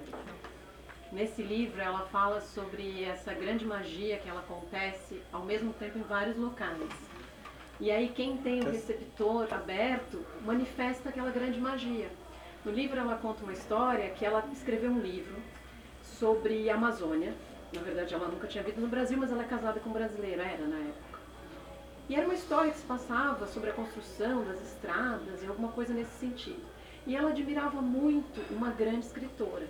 Alguns anos depois, só que ela não publicou o livro. Uma coisa na vida dela aconteceu, ela engavetou o livro. Muitos anos depois, uma grande, ela foi num evento com essa grande escritora e o que, que tinha acontecido nesse grande evento? Ela conheceu essa escritora e a escritora falou: "Eu tenho uma história para contar". E a história era a mesma mudavam pouquíssimos personagens. Ela tinha publicado esse livro. E ela falou, é o meu livro, né? Tipo, é o meu livro que está lá publicado. Quer dizer, a minha, né, não era, não foi nesse lugar de egoísmo, mas ela falou assim, olha que incrível. E aí ela começou a estudar e sobre isso e ela fala no livro sobre a grande magia. E uma outra, um outro livro, sou apaixonada por livros, que me lembrou que vocês me contaram aqui, que o Dr. Luiz falou, é O Segredo da Dinamarca. A Dinamarca é eleita há 40 anos um dos países mais felizes do mundo.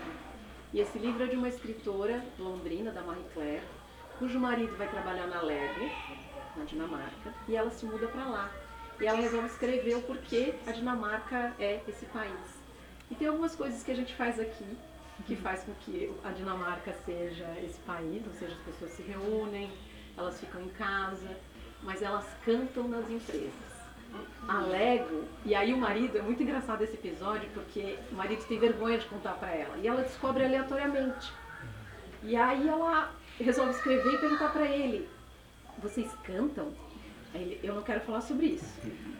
E eles cantam antes das reuniões, eles cantam, eles cantam músicas. Hoje vai ser um dia feliz. Ah, e todo dia alguém tem que puxar o canto. E aí ela falou, você faz isso? Aí ele, eu não quero falar sobre isso. e é muito legal, assim, porque você vai descobrindo que o segredo da Dinamarca tá numa sensação de confiança entre eles, numa sensação de comunidade, num despudor. Eles têm uma sexualidade diferente, uma forma de encarar. Ou seja, tudo isso que a gente está descobrindo agora como sendo um processo mais natural que a gente traz aqui e tal. E, e para terminar o que eu estou falando aqui, eu queria, eu não sei, não sou médica, mas eu ouvi isso, acho que a Ju vai saber bem sobre isso, que eu ouvi de um conhecido nosso, que o coração é um órgão que ele não fica com nada, né? Ele recebe o sangue, bombeia o sangue, ele recebe e bombeia.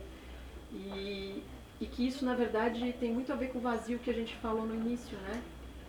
Tipo, ficar nesse vazio, que para mim é muito difícil, assim, me dá uma sensação de, de um pouco de desespero, assim, tipo, será que eu vou continuar existindo se ficar no vazio? Acho que é um pouco do que eu senti que, que veio no campo. Até nisso, é o órgão que serve. Ele só serve. Ele contrai, manda o fluxo. E a saúde do coração não depende dele. Depende da circulação. Depende do que nós fazemos com o líquido que está parado entre as células, que depende do exercício físico, das atitudes. Então o coração ele precisa da nossa atitude para ele ser oxigenado. As escolhas do que a gente vai se nutrir. É, ele depende da gente. Então se a gente tem um autocuidado com o que pensa, esse fluxo da energia, então é realmente a nossa consciência que pode ajudar o coração. Porque ele é autônomo. Ele está funcionando mesmo a gente dormindo. Ele está funcionando lá, bonitinho. E a gente fala muito do coração e esquece de falar do timo. Pois é, o timo é uma glândula que está junto ao coração, no meio do peito. entre os pulmões e que é o maior, a maior glândula de relacionamento. Tá junto com o coração, mas junto com o nosso sistema límbico lá em cima, hipófise, toda essa química que dizem emoção, ela tá no meio, a maior glândula que fala de emoção está junto do coração. E ele é responsável pela cura. O sistema Sim, imunológico imunológico. está baseado ali, né? É isso. E é onde está o chakra, né? Não é no coração. É no Exatamente, é no time. É o chakra cardíaco. Então, fisicamente a gente tem que olhar para isso, sabe? É, Deus fez muito perfeito esse lugar. E a sílaba no sânscrito é yam. Yam. Yam. Yam. E Que é I am. I am. Eu sou. Eu sou, exato. Yam. E a diferença, né, de falar Yam, sou eu. Não sou eu da garganta, sou eu. Eu. Né, Então, é esse falar do coração, abrir esse canal. Não é falar daqui da mente, é falar daqui do coração. A simplicidade está aqui. no som. Eu queria, eu senti aqui, quando eles estavam falando, de a gente experienciar, ó, sentir uma música. Eu pedi para as meninas tocarem essa música. Essa música para mim ela é, ela é muito especial, ela me toca. Então que a gente pudesse ouvir essa música desse coração e se conectar com tudo que a gente acabou de falar, né? A gente se conectou mentalmente com o que foi trazido aqui, mas a gente falou muito sobre o coração e o coração ele tá no silêncio, né? Então que a gente pudesse integrar o que foi dito pela mente através do nosso coração, mas agora só do coração. Então eu queria fazer esse convite a todos nós. Posso fazer só uma introdução, compartilhar com vocês? Essa música é uma música muito especial para mim, Tudo Respira. Um presente ter participado, fazer parte disso, né? É uma música de um amigo querido chamado André Parisi e eu fui convidada para gravar. E eu sinto de compartilhar que foi um momento, quando eu fui convidada, é um momento em que eu estava me sentindo completamente perdida. Tem momentos na nossa vida em que a gente acha que a gente está perdido, né? Que não tem uma guiança. Né? E eu tinha acabado de começar a meditar e receber que a minha voz era instrumento de cura. E eu não tinha ideia como que isso ia acontecer. Né? Eu tinha acabado de voltar a cantar, porque eu fiquei anos sem cantar. E eu estava cantando em bar. E aí eu olhava para aquilo e falava, não é assim, né? E perdida, como para onde eu vou, rezando, né? Para onde eu vou. E aí quando eu conheci o André, ele falou, Isa, vem cantar com a gente. E logo em seguida ele compôs Tudo Respira e falou, essa música é você que vai gravar. Ele nem sabia como eu cantava. Né? Um grande músico, conhece várias cantoras, ele falou, eu conheço várias cantoras, mas essa música é para você. E aí eu senti que tinha um lugar que era meu no mundo. Que tinham coisas que estavam me esperando, que eu vim fazer, só eu podia fazer. E esse lugar existe para todos nós. Todos nós, né? Então o chamado, enquanto você estiver se conectando com essa música, é que você lembre qual é o seu lugar dentro desse grande quebra-cabeça, porque se falta uma peça, o quebra-cabeça não se completa. E a gente precisa que cada um ocupe o seu lugar. Respira.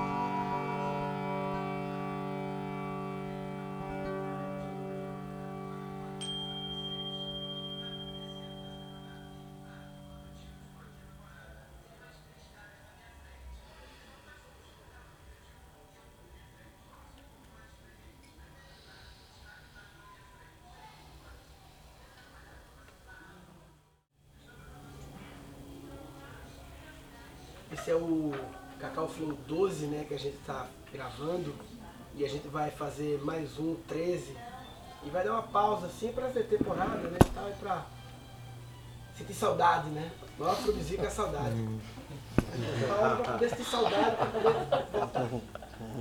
E tem um assunto que é o assunto, um dos assuntos que a gente mais vive no nosso dia a dia aqui, nossa egrégora, eu, Rodrigo, Mari, Antônio, Luiz, que é sobre o sincronário, que a gente realmente todo dia baseia nossas ações, nossos planejamentos, tudo baseado nessa nova forma de medir o tempo. Melhor, estamos vivendo aqui num calendário novo. Aí eu pensei, pode? A gente que escolhe assim? O cara veio me cobrar dia 10 e falou, não, meu calendário não é dia 10 não. Vem com essas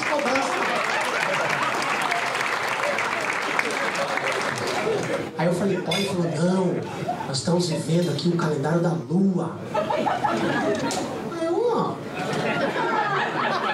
Aí ele é, que a lua tem um calendário perfeito. Eu falei, já já nós vamos acender um. Então eu queria trazer esse assunto hoje porque tem um, um irmão aqui, Gustavo, de Amsterdã, que está por aqui. E tem também a Yasmin.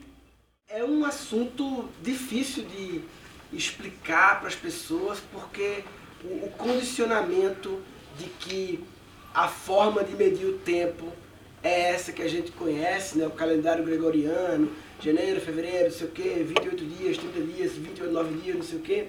Ela é tão assim dada como padrão e a gente esquece que tantas outras coisas tem mais de uma forma de medir, né?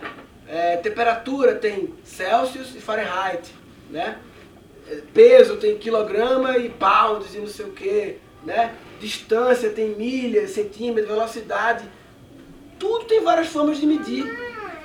E o tempo, outros países têm, né? A China e tal, mas assim, nosso mundinho ocidental é dado que é isso e ninguém sequer questiona que pode ser que tem outras formas que não necessariamente, no meu entendimento, exclui totalmente a atual, mas um olhar de vamos ver, não é possível que esse povo tá doido que traz esse assunto.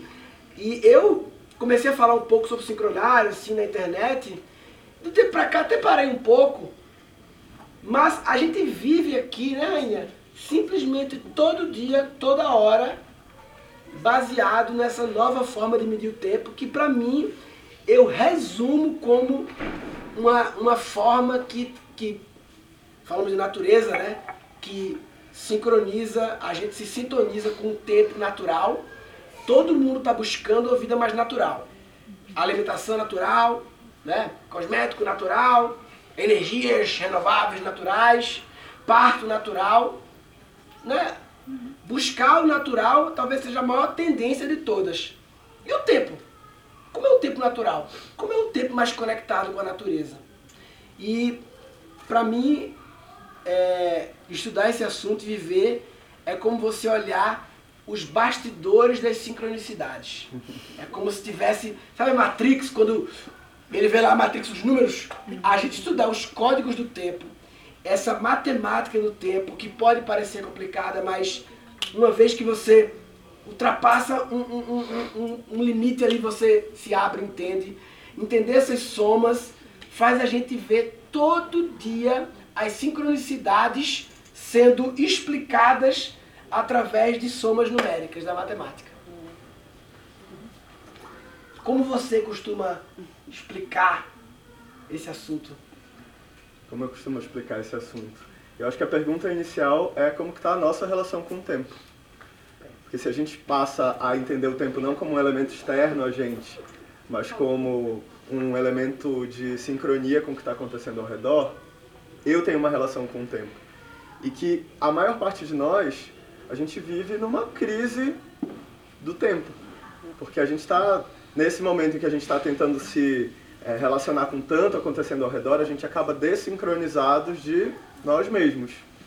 Murilo falou da importância do campo esse campo ele é nada mais do que a gente se reconectar com essa história, com essa frequência, com esse intervalo de uh, um período que já aconteceu, de uma história que já aconteceu, de uma memória que já foi contada antes, e entender que eu sou uma funcionalidade desse tempo, eu sou uma, um eco, uma memória, uma história que se repete, que quer ser contada uma vez mais quando a gente se sincroniza novamente, não é sobre voltar para o passado, somente desacelerar, é sobre a gente se sincronizar de, de fato, né?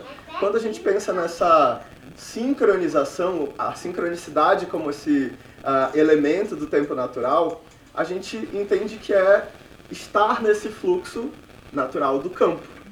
O, o sincronário ele é uma das perspectivas que falam sobre esse tempo, que fala de um tempo cíclico em resposta a, a esse tempo convencional, né? é uma convenção que a gente repete ao redor, ah, que é complicado também. Se a gente for pensar, a gente não para todo dia para fazer matemática para dizer, pera, hoje é terça-feira, ah, hoje é domingo, 19, 20, pera, não, que mês? Tá imbu- imbuído na gente, a gente já aprendeu isso desde sempre, né? Ah, E da mesma maneira, existem outros sistemas, outras linguagens. O sincronário, o tempo natural, o tempo cíclico, o tempo sincrônico. São outras maneiras da gente usar essa linguagem para falar sobre esse campo. Dentro da perspectiva do sincronário, a gente entende que existiram sistemas mais sofisticados do que o calendário gregoriano que a gente segue hoje.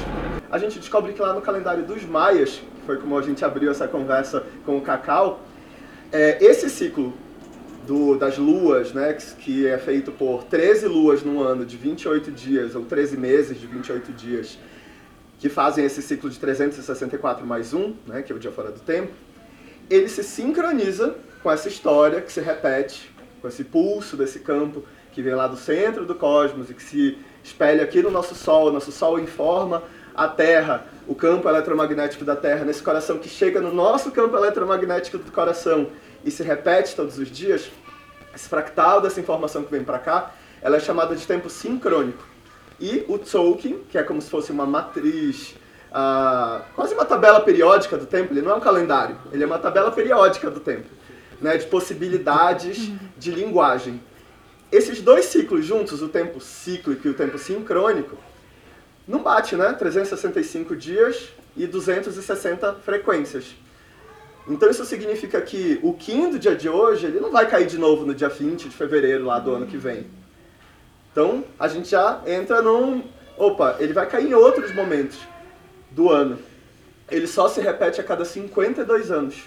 Então isso significa que a gente vai estar vivendo essa combinação de novo daqui a 52 anos.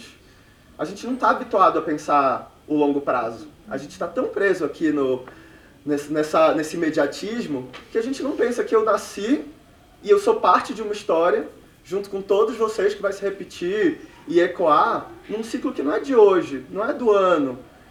É um ciclo de 52 anos que toda essa história está sincronizada com um campo, que é esse campo, a gente estava chamando aqui né, de campo mórfico ou campo morfogenético, se a gente for resgatar ah, o pensamento do Rupert Sheldrake, ah, mas que é também conhecido campo, como o campo noosférico. Então a gente que está tão habituado a falar dentro desse ambiente corporativo de ah, metaverso e, e se conectar com ah, um espaço virtual para além desse campo físico, na verdade esse, esse espaço virtual ele se chama noosfera, assim como a gente tem a biosfera, que é o campo biopsíquico que a gente está vivendo aqui no físico, esse campo noosférico é essa mente, tanto da Terra, quanto do Sol, quanto do- da galáxia, que nós somos o fractalzinho desse, desse campo. Então, pode parecer uma perspectiva muito ampla para pensar, nossa, então agora eu tenho que pensar não só aqui no meu dia, mas me integrar com o ciclo de, da minha vida, né? Porque 52 anos, se a gente for pensar, tanto que os maias eles diziam que era nesse momento que você se torna ah, um ancião da sua comunidade, né? Você renasce, volta para o ano zero, para o momento de nascimento aos 52, porque você completou um desses ciclos. E volta para pensar, o que, que eu tô que história é essa que eu estou contando com a minha vida como um todo? Que história é essa da minha relação com o tempo? É uma história que não pode considerar só o curto prazo, ela considera o longo, mas ela também não pode só olhar lá longe, né, para uma história que quer pensar, então em algum momento a gente vai para o espaço e lá na frente a gente vai, não, eu tenho que de novo entender que esse longo prazo ele se constrói com o agora. É poesia, né, entender que o tempo é poesia. Eu entendo que ah, o Murilo falou da- do, do campo ser o assunto que, que vai ah, revolucionar esse século, e a gente está falando aqui de ciência, é, eu entendo que essa ciência do tempo que a gente estuda, ela é uma ciência cósmica, porque ela integra essa perspectiva do todo. E o todo ele não fala só racionalmente, né? ele fala da razão do coração, como a gente está falando.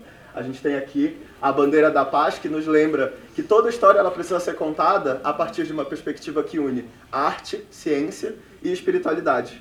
Então a gente precisa integrar essas três perspectivas para falar do tempo. E de fato, né, a gente percebe aqui que a, a poesia ela se torna ah, uma maneira de fluir ah, como linguagem eh, de um tempo tão distópico e apocalíptico que a gente está vivendo, né? Eh, então, de, eh, achar uma linguagem sobre o tempo que quebra aquela crise da, da desincronização a partir ah, da poesia é muito mágico, né? E a minha conexão com o sincronário, com o Tolkien, com todo esse saber, ele veio desse lugar, de entender que a gente pode sim, ah, não tá só na mente racional, tá numa mente, ah, tá no coração, tá na espiritualidade, tá na arte, e eu não preciso abandonar nenhum desses caminhos. Eu tenho como a gente pode estar tá fluindo em todos eles, né? Nesse, nesse campo. Inclusive esse objeto que é o Taurus, ele é a representação desse campo, né? Desse campo que é tanto o campo ao redor do coração, o campo eletromagnético ao redor da Terra e essa representação da nosfera, né? Que é esse campo em que a gente tem ah, todas essas possibilidades do nosso passado integrados aos nossos futuros, mas entendendo que ele não é, ele não existe numa direção só. Se eu penso nesse meu ciclo dos 52 anos como um fractal de ciclos maiores da galáxia, esse futuro ele desbloqueia um aprendizado sobre uma memória que eu já tive né, em algum momento, que vai me ajudar a alcançar um outro futuro, e esse futuro me ajuda a ressignificar uma outra memória do passado. E a gente está o tempo todo viajando nesse oito, né, que se desenha de muitas maneiras aqui dentro desse torus, que é o campo noosférico, que é o campo morfogenético, que é o campo eletromagnético ao redor do coração, ao redor do nosso corpo, ao redor da Terra. Então é muito bonito ver que essa conversa é uma conversa sobre o tempo, quando a gente entende o todo. Sabe que Flávia Mota, né, que foi assim a minha mestra, que me introduziu ao, ao, ao, à lei do tempo, ela, falou, ela fala sempre uma coisa maravilhosa. A lei do tempo ela está acontecendo para você, independente de você esteja consciente ou não. E aí, Murilo foi fazer, óbvio, né, o Senhor dos Números, ele vai fazer um estudo da nossa história, do dia que a gente tomou consciência para trás. E no dia que a gente se conheceu, como foi, More? O dia que a gente conheceu era a última lua da minha onda. Da é, lua magnética, não era isso? O dia que a gente se conheceu, ela é lua magnética, né? Então a gente se conheceu em 2006, 2007. 2007 e era o anel lua magnética. Só que era o último mês, o mês lua cósmica, ou seja, na beiradinha de acabar o ano dela, a gente se conheceu. Sincronicidades, né?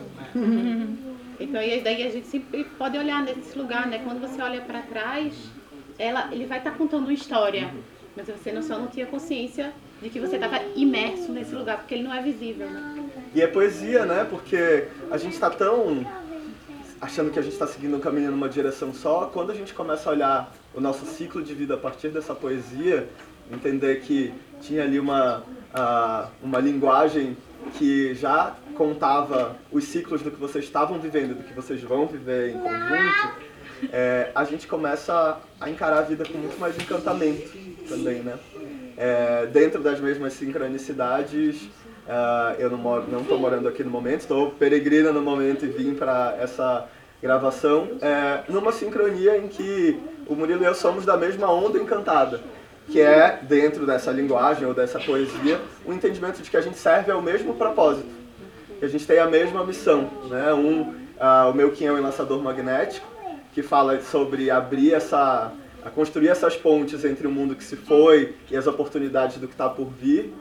E o Kim do Murilo fala desse servir a partir da arte, da beleza e da elegância. Então olha só a conexão. Eu acho muito interessante né, esse ponto da, da poesia, porque eu estou estudando muito Tantra matrilinear matriarcal, que é um Tantra que ele é passado de mulheres para mulheres. Então tem um guru que vai passar isso. Então ele é um estudo bem diferente do Tantra que a gente está acostumado a ver. E eu comecei a estudar um pouco, eu leio tempo por causa do Gustavo, a gente é amigo. E, eu achei muito interessante, a cabeça explodiu, óbvio. E aí eu voltei para esse estudo do Tantra. E aí tem uma parte do Tantra matrilinear que ele fala sobre o tempo natural. E aí deu um boom, assim, que é um cara que ele foi pra Índia estudar e é um movimento que não é do. Eu esqueci os nomes, assim, da, uma parte da, da Índia que trata desse Tantra. E que ele ficou impressionado que o Tantra não é o sexo, como a gente está acostumado a, a ver o Tantra hoje. O Tantra, na verdade, é voltar ao tempo natural, é voltar ao feminino, é voltar à conexão com a lua. Então, quando eu li isso, eu falei, nossa, mas tá tudo. é, são várias, é, várias coisas que parecem, mas que na verdade tudo se encaixa, é o mesmo. Então, essa, é, esse novo estudo do tempo, que não é tão novo assim, é também a volta ao feminino. É a volta da conexão, da gente perceber as luas e como que essas luas elas interagem com a gente, e a gente é também um reflexo dessas luas, e voltar a esse ciclo natural da vida e de viver isso como um tantra, que é a partir do sentir, que é a partir do corpo. Então, se eu tô aqui, agora eu tô aqui em presença, que o tantra é total presença. né? E aí vai pra sexualidade, vai pra todas as áreas da nossa vida, viver nesse tantra.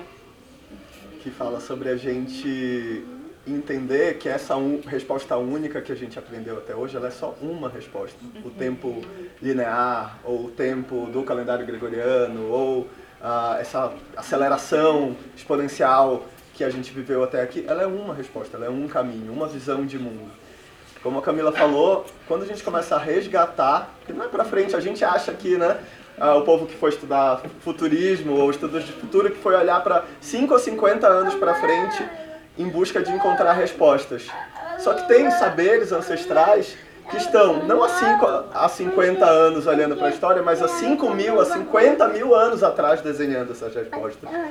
E esse saber ele não vem do José Arguelli somente na lei do tempo ou do sincronário, como a Camila falou, é um entendimento do tempo cíclico, de um tempo espiral ou de um tempo é, toroidal, de um tempo sincrônico, enfim, que está presente em todas as, essas culturas ancestrais, né? Então, eu acho que o, o grande aprendizado de ver a nossa relação com o tempo por outras lentes é a gente pensar, a gente se conectar a uma segunda pergunta, que é como decolonizar a minha temporalidade? Como tirar esse elemento né, que colonizou a partir do patriarcado, do colonialismo, do capitalismo, a minha relação com o tempo. Porque todas essas outras culturas tinham uma conexão com o tempo da lua, o tempo do sol e o tempo das outras estrelas.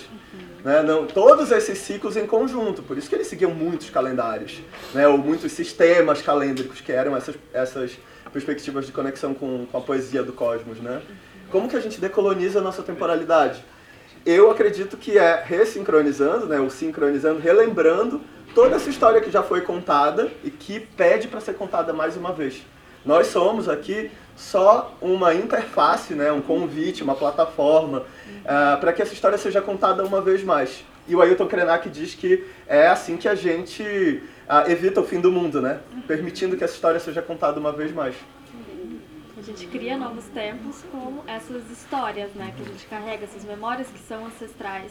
Então a gente está no movimento e eu acho que sinto que a pandemia ela potencializou isso, é, por exemplo, das mulheres, é, mulheres cis, né? De voltar para ver o ciclo, entender a menstruação. Eu lembro quando eu li um livro, é, A Lua Vermelha, da, da Miranda Gray, não tem tanto tempo assim. E eu li, gente, como que não falam disso na escola pra gente?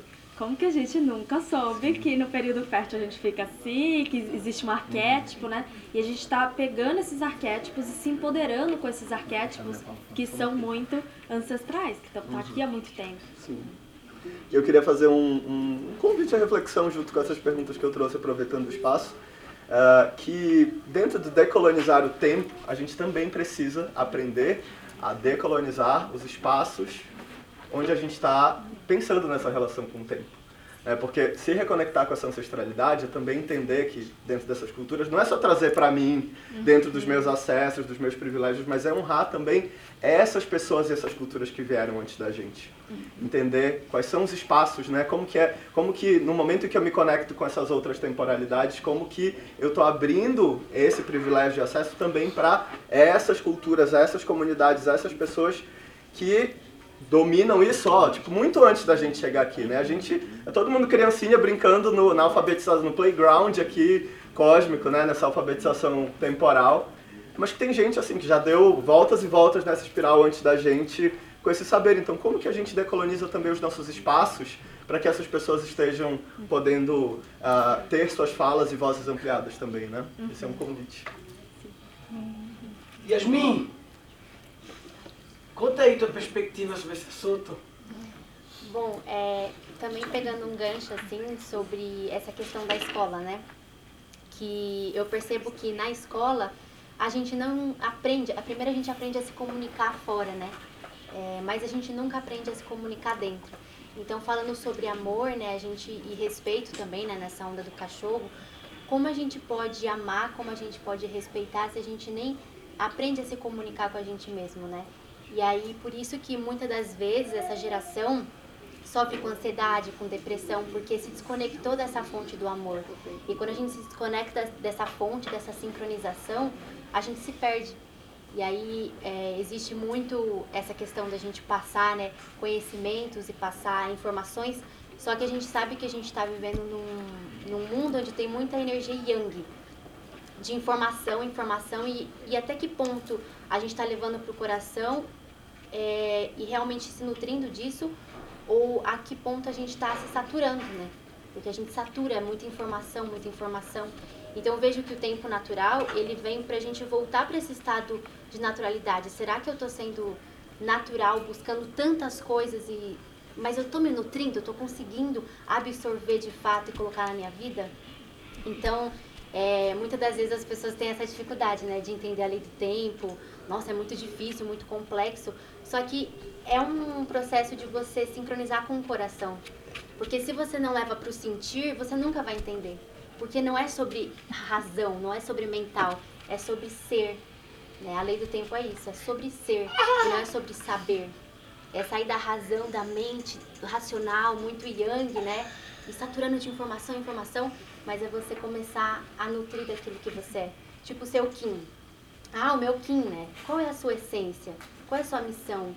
É, uma comunicação interna, que a gente nunca aprendeu na escola. A gente começa a se comunicar no externo. Cadê a comunicação que realmente vai fazer com que a gente respeite cada um? Se eu não entendo quem eu sou, como eu posso entender quem é você? Como que funciona o planeta? Então, a gente está num momento da gente trazer essa reflexão, né? A natureza, eu sou separado da natureza? Né? Eu já ouvi você falando isso uma vez. A natureza, os animais, a gente começou até se repartir, né? Eu na área profissional, na área pessoal. Então, além do tempo, voltar para o tempo natural é você voltar por completo. É o coração, é você se unir de volta com essa fonte e parar com essa separação, porque é a separação que está destruindo o planeta. Todos os jovens da tua escola estão falando transição planetária? Não. É, quando eu vou Papo falar sobre isso. não, tá, porra, transição planetária, dá o coração. Não, quando eu vou falar disso, eles me chamam de doida ou, sabe, vibe, assim, natureba. É bem assim. Mas é, é difícil, assim, eu, eu fico até um pouco triste, assim, de ver a, a situação, sabe, da- das pessoas da minha idade, porque é uma desconexão muito grande. E a gente sabe que os jovens, né, as crianças que estão vindo, já têm uma consciência mais elevada. Então, muitas das vezes, essa ansiedade, depressão, é porque existe uma mediunidade, existe uma força, aquela missão, assim, só que ela não sabe disso. Ela não foi ensinada desde pequena a se comunicar com si mesma. Entende? Então, falar sobre isso, às vezes é complicado, porque as pessoas não entendem, mas é importante, né? Eu tenho vontade de, de acessar os jovens, assim, da, da minha idade, e levar isso, porque é, isso tem que começar também da educação, né? Dos pais, é, da escola, né? A escola tem que trazer uma educação que, que traga de volta, né? A esse natural, né? Quem eu sou? Como eu posso respeitar o outro, né? Porque é esse estado de amor, de respeito. Se eu amo alguém, se eu respeito alguém, eu entendo o processo evolutivo dessa pessoa. Porque, ó, por exemplo, o sol, já olhando pro, pro seu, assim, né? Ele expande, ele traz luz. Eu quero ajudar muita gente, eu quero ajudar todo mundo. Eu quero que você desperte e todo mundo desperte. Só que amar é também respeitar o, o processo de cada um. Esse é tal ponto. Eu quero que as pessoas elas evoluam, mas será que só o meu jeito está certo? Né? Tem o processo de cada um, tem o tempo de cada um. Então, quando eu evoluo, eu estou ajudando o outro a evoluir também. É uma rede de conexão, né? Taveira tá aí? Vem aqui, Taveira, porque ela é o semente elétrica, né? Que é o anel. E eu sou estrela elétrica, que é o guia do anel. Então acho que pra gente começar a fechar, acho que tipo, compor a, a nova. Ah, vamos compor a mesa. Não, vamos compor com. Tem alguém que é o anel do ano? Então vem aí, pô. a. Eu queria. Você falou muito sobre separação, né? Sabe que a nossa busca dos últimos dois anos foi justamente encontrar essa integração, essa unidade entre o nosso servir e a nossa vida. A gente sentiu a dor da separação, né? Então eu saio para trabalhar e aí e eu fico, eu acho que a, a quem trouxe isso? Eu acho que Isabel. Ela, ela falou sobre isso, ela falou, eu servia, eu servia, eu servia pro externo e eu acabei pifando, né? E aí a gente sentiu essa dor também e aí a gente pensou, como pode não ser assim?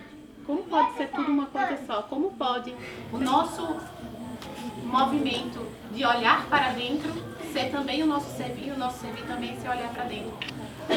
E aí a gente nos últimos dois anos veio, após a intenção, veio experimentando isso. E aí foi essa. A gente hoje, isso aqui que a gente está fazendo, é a integração do nosso servir com a nossa vida. É dentro da nossa casa. As nossas filhas estão circulando. E elas estão vendo o nosso servir. E, e estamos co-criando a partir desse lugar. Então, é, essa, essa integração foi a nossa busca nos últimos dois anos. Como vocês eh, explicariam o conceito do Kim oculto do dia? É meio difícil explicar o Kim oculto, né? É a energia do que a gente encontra quando a gente está sincronizado com todo o nosso, o nosso caminho até aqui, né? O análogo ele fala da, das energias que são mais próximas, ou amigas, como se chama, né? É, desse caminho do que a gente já tem próximo, a gente já anda junto. É, é até comum, às vezes as pessoas falam do nosso análogo, ele é, ah, tá, eu conheço isso, já vi, já, já tá bem próximo. Dos guia, do, da nossa energia guia, a gente entende ah, os nossos mentores, os aprendizados, de onde que vem essas, ah, essa, essas chaves né, de aprendizado. O antípodo dele é o que eu, eu não estou olhando. Então, se eu estou muito próximo aqui do análogo, a gente percebe, poxa, mas tem um monte de coisa aqui que está lá para trás que eu não estou conectado. E aí, geralmente, é onde as pessoas se conectam com mais chaves, né? Que vem mais, assim, poxa, tem tudo isso que eu não olhei ainda. E quando eu caminho todo esse caminho, né? Eu acesso um superpoder. Então, o oculto ele é sempre um superpoder que tu já tens, mas tu não sabe que tu tens. Até tu te sincronizar com toda essa jornada. Por isso ele é oculto, no sentido de inconsciente. né? Então é o que a gente encontra quando eu, é, quando a gente caminha o nosso caminho natural, o nosso caminho sincronizado. Comino, você é o superpoder do dia de hoje. Estrela planetária. E que, que você tem a manifestar como E superpoder. que é interessante porque no Semente Elétrica, o meu trânsito é, É hoje. caminhante do céu autoexistente. É hoje. e foi um grande prazer lhe conhecer nesse ciclo. E você ativa em mim um grande superpoder, que é o da presença, da conexão, da humildade, do amor. Eu consigo tranquilamente dizer eu te amo olhando pra você, porque é o que você representa pra mim. Então você realmente ativa esse superpoder em mim. Então grata pela sua presença. Eu tô muito emocionado hoje, sabe? Logo que eu cheguei, o, Cantone tava fazendo uma meditação. E aí no meio, no meio da meditação, ele falou assim, agora pensa numa colher de comida da sua avó.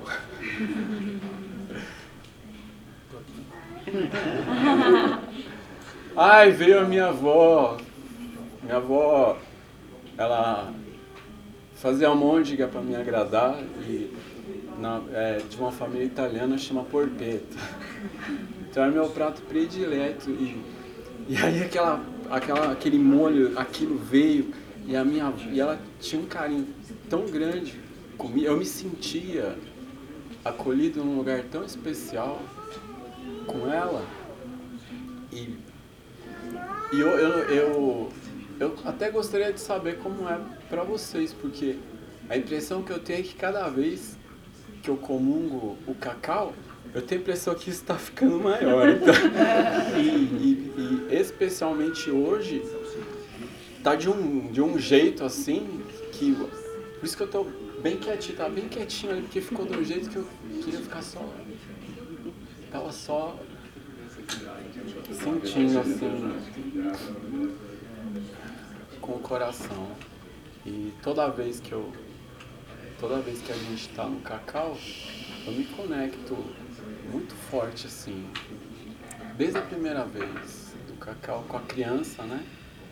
E eu tenho uma criança, né, o Juvenal, e, e ele só come chocolate. ele tem uma parada assim com chocolate. E, e olhando a Tonton por aqui assim, que rouba a cena, né? O gato, a Tonton. Então, às vezes a melhor coisa que tem no, no, no nosso discurso é o silêncio entre as palavras, o gato, a Tonton. E ó, talvez esse barulhinho assim da natureza, e olhando assim parece um céu estrelado. E tudo isso nossa alma anseia.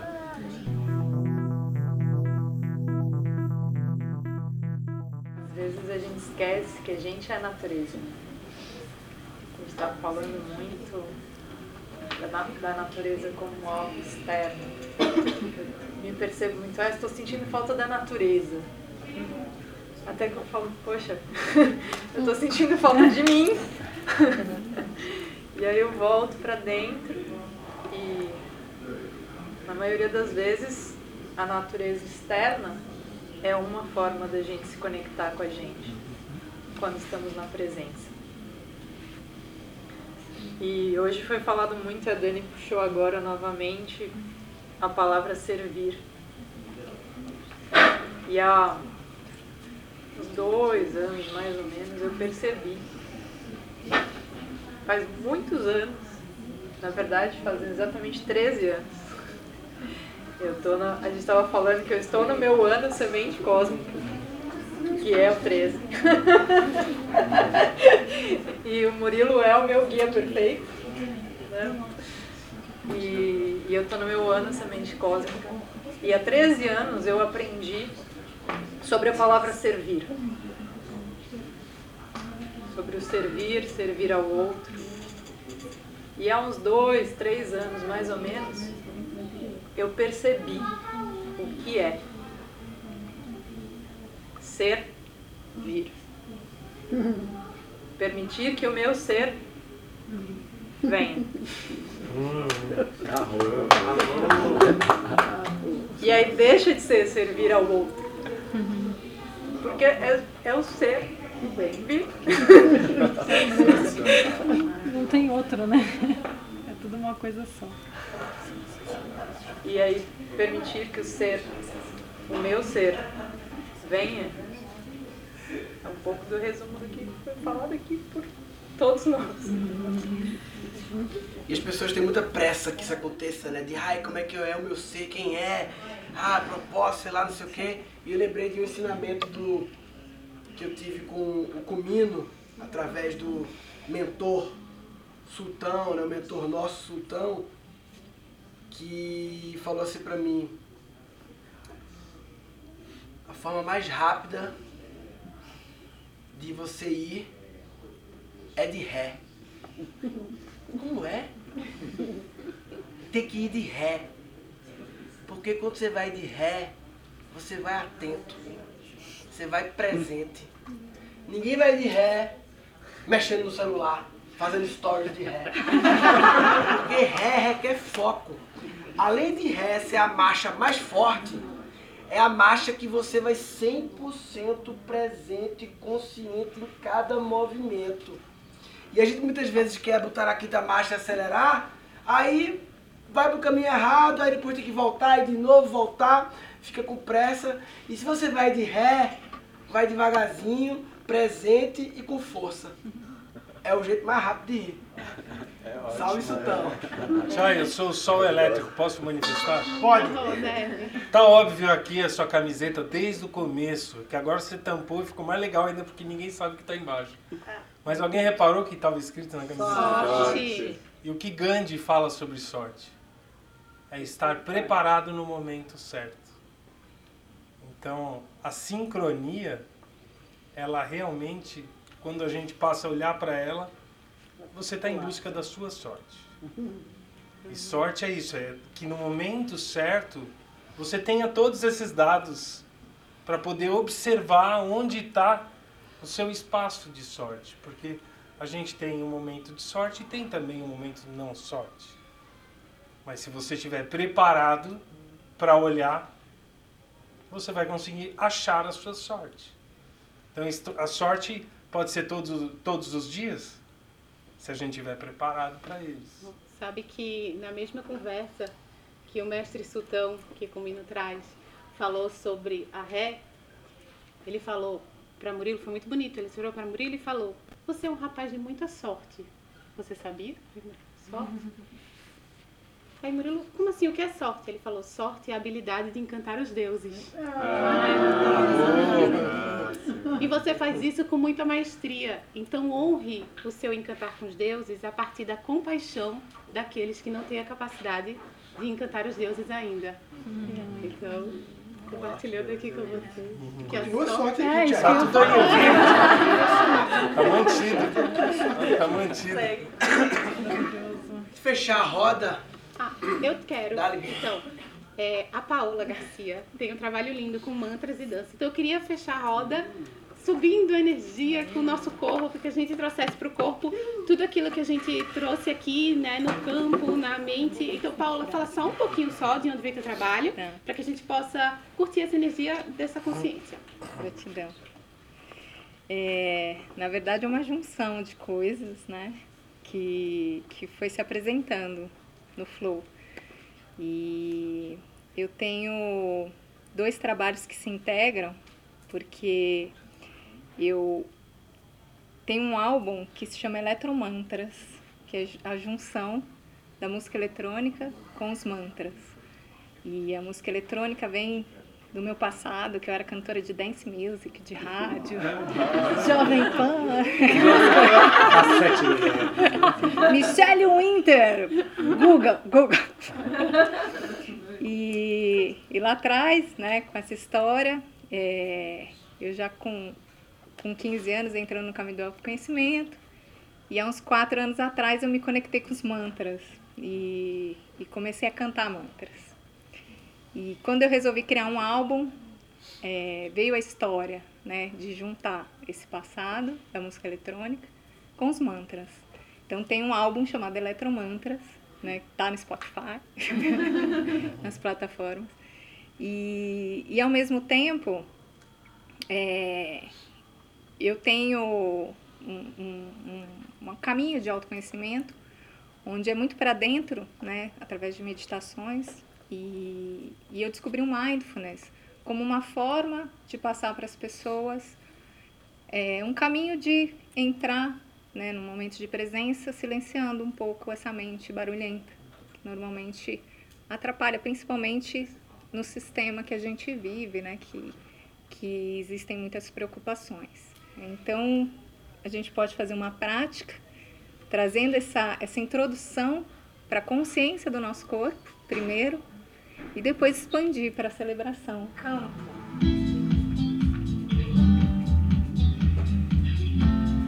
Consciente de cada movimento, permitindo que seu corpo peça e flua através. Respira, deixa o ar puro entrar. Esvaziar a mente, me conectar. Desapegar de tudo que não me serve mais. Viver um momento e tudo que ele traz. Eu sou luz, cura e coração.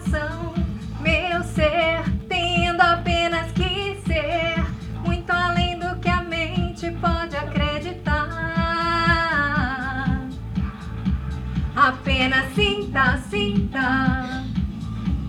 Apenas ame, ame. Apenas seja, seja em sua imensidão. E deixe o corpo se movimentar com a consciência